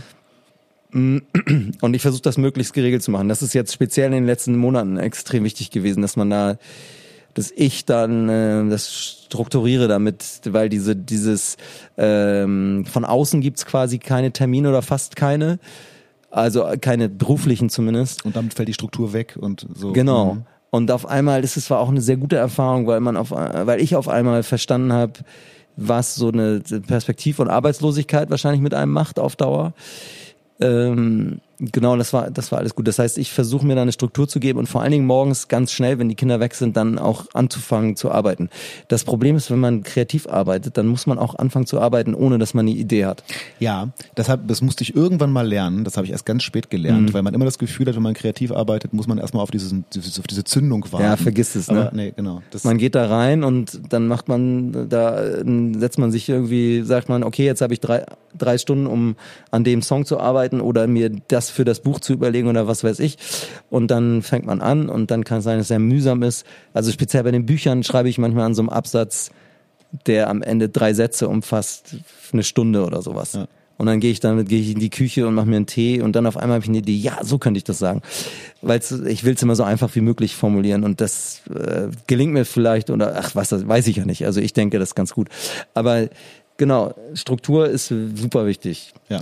Und das haltet ihr auch so ein, weil das stellt man sich immer so vor von außen, dass jetzt jemand, der freiberuflicher Musiker ist, na ja, dann fährt man halt mal irgendwann, also wie man es halt in seinem, wenn man wenn man zum Beispiel jetzt nebenher Schlagzeug spielt, ja, dann fahre ich halt mal irgendwann eine Proberaum, wenn ich ja. gerade Zeit habe. Klar. Aber es würde in deinem Fall ja nicht funktionieren und ich könnte mir auch vorstellen, dass es noch stressiger wäre, weil das ist auch eine Erfahrung, die ich gemacht habe, die war, vielleicht in deinem Fall etwas anderes, weil du es auch schon noch länger machst, aber diese Wahrnehmung davon, nein, nein, wenn ich in den Proberaum fahre, ist das mein Job. Also so ist Ja. es nicht so. Es ist schon genauso, als wenn du in dein Büro oder wo auch immer hinfährst. Ich muss halt in den Proberaum. Das ist nicht so, dass ich das mache wie, Genau. wie ein Hobbymusiker. Man so. muss sich nicht entschuldigen dafür, dass es Spaß bringt. genau, nee, auf jeden Fall. Und Genau. dazu, und dann kann man aber trotzdem sagen, das ist trotzdem notwendig und mein Job. Ja.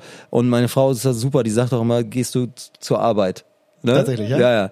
Gehst jetzt. Aber es ist ganz gut eigentlich, um die Ja. entsprechende Wertschätzung so hoch zu halten. Ist eigentlich ganz schlau. Das wirklich auch so zu, also auch verbal so zu handhaben. Genau, und da- das, das haben wir auch ge- geeinigt und natürlich, darauf haben wir uns geeinigt. Und natürlich ist es schwer, wenn man, also wenn man einen Termin von außen hat, dann kann man ja gar nicht anders. Dann kann man Wenn- sagen, ich habe da diesen Job und da wartet wer auf mich. Im Proberaum wartet ja oft keiner auf dich. Genau. Und sie, wenn sie um acht morgens bei der Arbeit sein muss, dann muss sie da sein. Genau. Und dann, dann muss sie auch los und geht auch schnell los. Und ähm, ich könnte auch sagen, ich gehe auch 15 Minuten später. Ja. Aber ich versuche das nicht zu machen, weil dann, es gibt immer einen Grund, noch 15 und noch 15 und noch 15. Ey, auf jeden Fall. Und dann hat man vielleicht doch nochmal den Kaffee getrunken und Ja. hier nochmal kurz den Absatz gelesen. und YouTube und, hier so, und da. genau. Ja, genau. Aber. Struktur ist mir wichtig und also familiäre Struktur auch, dass wir immer zusammen Abendessen und frühstücken und so weiter und so fort. Also Ja, ja. sowas macht er dann schon. Tak, tak, tak. So, Ja. So, das ist, Ja, klar, sonst braucht man ja keine Kinder zu haben. Ne? Das stimmt. So ein bisschen. Ja. Das stimmt. Ja. Ähm, dann lass uns zu meiner eigentlich letzten Frage kommen. Ähm, ja, und das Filmteam wartet auch. ähm, ja, aber es ist meine letzte Frage. Ähm, du hast ja gerade schon angesprochen, und zwar Hippie HID, äh, Jost Nickel plant eine Soloplatte Ja. zu releasen. Genau. Wann denn eigentlich? Im April. Dieses, äh, also April 2021. Genau, also tatsächlich dieses Jahr, äh, wenn dieser Podcast gehört Ja. wird, wir sind gerade noch in, ganz knapp in 2020, aber wenn der Podcast gehört wird, ist es schon gar nicht mehr so lange. Was erwartet uns? Also was, was wird denn das? Also ja genau, also das war so eine Sache, die ich die ganze Zeit schon machen wollte und ich habe es vor zwei Jahren angefangen und ich habe mich immer ein bisschen davor gedrückt, weil ich wusste, ich habe bestimmte Fähigkeiten, die ich dafür brauche, habe ich aber noch nicht. Und dann also so und das geht da geht damit los, dass man bestimmte Programme vielleicht nicht so gut bedienen kann, wie man sie bedienen können müsste oder dass das Setup, was man zu Hause hat, das nicht hergibt, was man braucht und so weiter. Also das heißt, ich habe mich so ein bisschen davor gedrückt, dann habe ich es irgendwann angefangen und es war ein ganz toller Prozess, das alles zu machen. Ich habe von Anfang an war mir klar, es muss Instrumentalmusik sein, weil ich, ich singe selber nicht. Zumindest nicht so, dass man das öffentlich machen sollte. Und ähm, ich will aber auch keinen anderen Sänger featuren, weil ich oft bei Musik, die von anderen, also wenn ich die Musik schreibe und jemand anders singt das, dann finde ich oft die Texte zu belanglos und die gesamte Performance zu Voice of Germany mäßig, wenn du weißt, was ich meine. Also jemand, der toll singen kann, ist eine tolle technische Leistung, so wie jeder Instrumentalist, der ein tolles Solo spielt, das hat aber noch nichts, das sagt noch nichts über die musikalische Aussagekraft. Ja. Und genau, und deswegen, also es so, also war mir klar, es soll instrumental sein. Und dann habe ich mich von meinem eigenen Geschmack leiten lassen, davon, dass ich gerne Melodien mag, die, die auch eingängig sind, aber nicht schleimig. Und eine Art und Weise der Das ist Instrumentierung. aber ein harter Grad. Ich finde nicht, aber das, das muss ja ich auch erstmal nur finden. Ja, Was die klar. anderen finden, kann ich ja eh nicht Ja. beeinflussen und beurteilen oder kann ich nicht beeinflussen. Ja. Also es kann sein, dass Leute sagen, oh, das ist mir aber zu lieblich oder das ist mir zu oder das das das weiß ich ja nicht.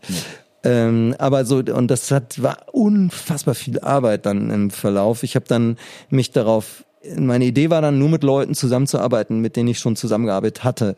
Also jetzt nicht Leute zu fragen, die ich noch gar nicht kannte, nur weil ich die auf meinem Album haben will. Das würde ich dann fürs nächste Album machen, aber für dieses Album habe ich also nur Leute gefragt, die ich schon irgendwie kannte musikalisch. Und dann habe ich auch ähm, Jeff Lorber ist so wahrscheinlich der bekannteste Musiker, der da mitspielt. Das ist ein Grammy äh, geehrter Pianist aus den USA. Mit dem habe ich letztes Jahr ein Konzert gespielt, zusammen mit dem Bassisten Jimmy Haslip, den Leute auch kennen, die sich mit Instrumentalmusik auskennen. Die habe ich halt einfach gefragt, irgendwann als ein Song fertig war oder zwei.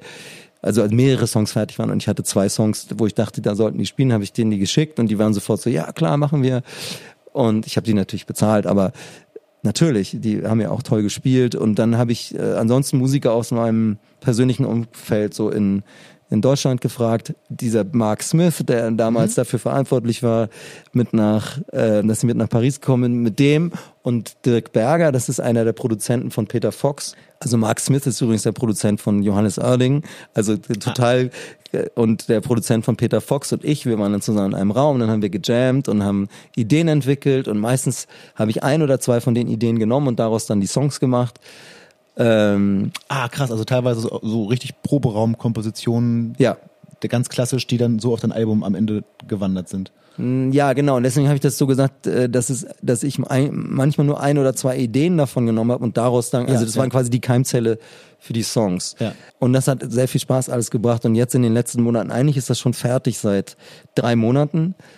Ähm, und das war jetzt nochmal sehr zeitintensiv, dann die, den richtigen Weg für die Veröffentlichung zu finden und so. da Brennt gibt's das? ja. Bitte? Brennt das? Also brennt das so unterm Hintern, dass sie so, ah, die liegt da und die Ja, das raus? hat jetzt ganz schön, das war anstrengend, weil das, ne, dann schreibt man hier eine, dann ist man in Kontakt mit vielleicht drei verschiedenen Leuten und bis dann, dann dauert das hier eine Woche und da eine Woche und da eine Woche, bis eine Antwort kommt und dann wieder drei Wochen um und du bist keinen Millimeter weitergekommen. Ist halt auch Instrumentalmusik und insofern hat es halt kein Potenzial, richtig viel Geld zu erwirtschaften und deswegen sind natürlich alle Leute, die damit eventuell geschäftlich zu tun haben, auch ein bisschen zurückhaltend. so, Weißt du, wie ich das meine? Ähm, aber jetzt glaube It's done.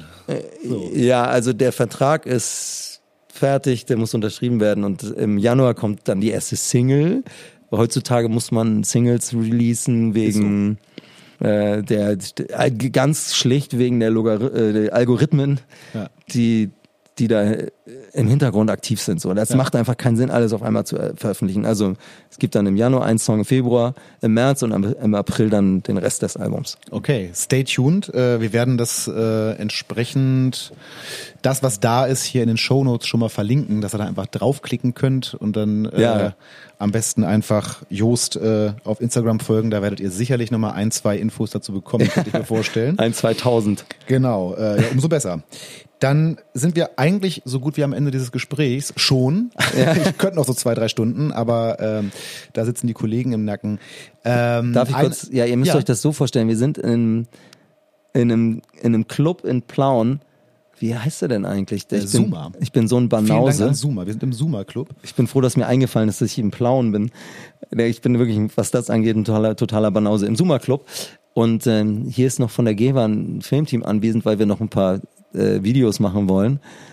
Und die warten alle, ich weiß gar nicht, warum die alle, die laufen hier die ganze Zeit rum, sind ganz freundlich, aber wollen, glaube ich, dass wir Schluss machen. Ich denke auch. Ja. Dann lass uns das auch machen, und zwar mit der letzten Aufgabe, die ich für dich habe. Es gibt noch eine allerletzte Rubrik, die immer am Ende dieses Podcasts ist. Und das ist so, wir äh, bei der GEWA entwickeln ja sehr viel, aber nicht nur E-Drums und E-Pianos und andere Geschichten, sondern wir haben was ganz Neues. Wir haben das ultimative VIP-Ticket Ja. entwickelt. Das kann alles. Das kann dir jede Tür öffnen, jeden davon überzeugen, mit dir zu spielen. Das kann sogar, wenn du willst, durch die Zeit.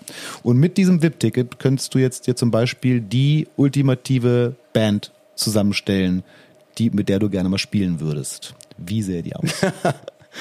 Ja, das ist schon äh, ganz krass. Ich habe ja vorhin äh, ähm, in diesem, ich glaube, das war in dem Steckbrief auf die Antwort nach meinem Lieblingskünstler Lieblingsband Sting gesagt und das bezieht sich aber auf die Zeit nach The Police.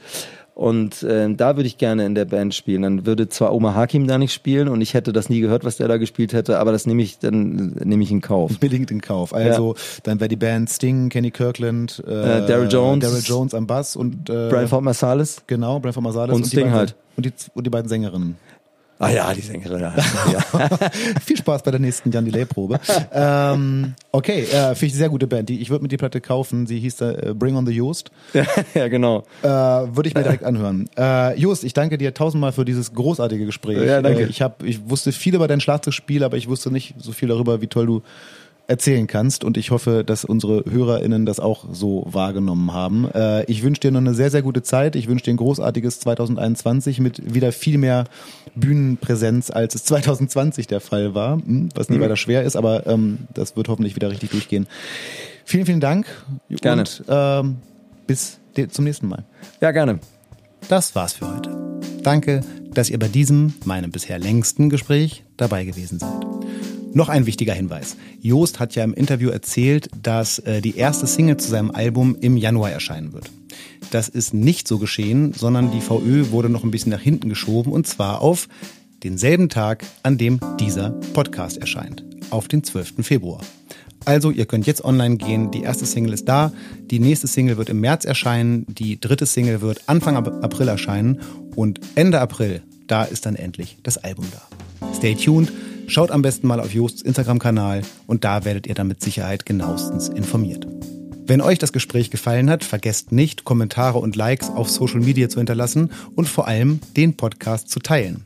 Für weitere Fragen, Anmerkungen und Kritik bin ich unter podcast.gebermusic.com zu erreichen. Herzlichen Dank an Geber G9 für den Support und an das Zoomer in Plauen für die Location. Und überhaupt auch mal ein großer Dank, das muss einfach auch mal gesagt werden, an das Sternklang Tonstudio in Schöningen. Da darf ich nämlich dauernd stehen und meine Moderationen aufnehmen. Also vielen Dank an Steffen, vielen Dank an das Tonstudio-Team und euch wünsche ich noch eine gute Zeit bis zur nächsten Folge des Tontalks. Euer Ben Flor.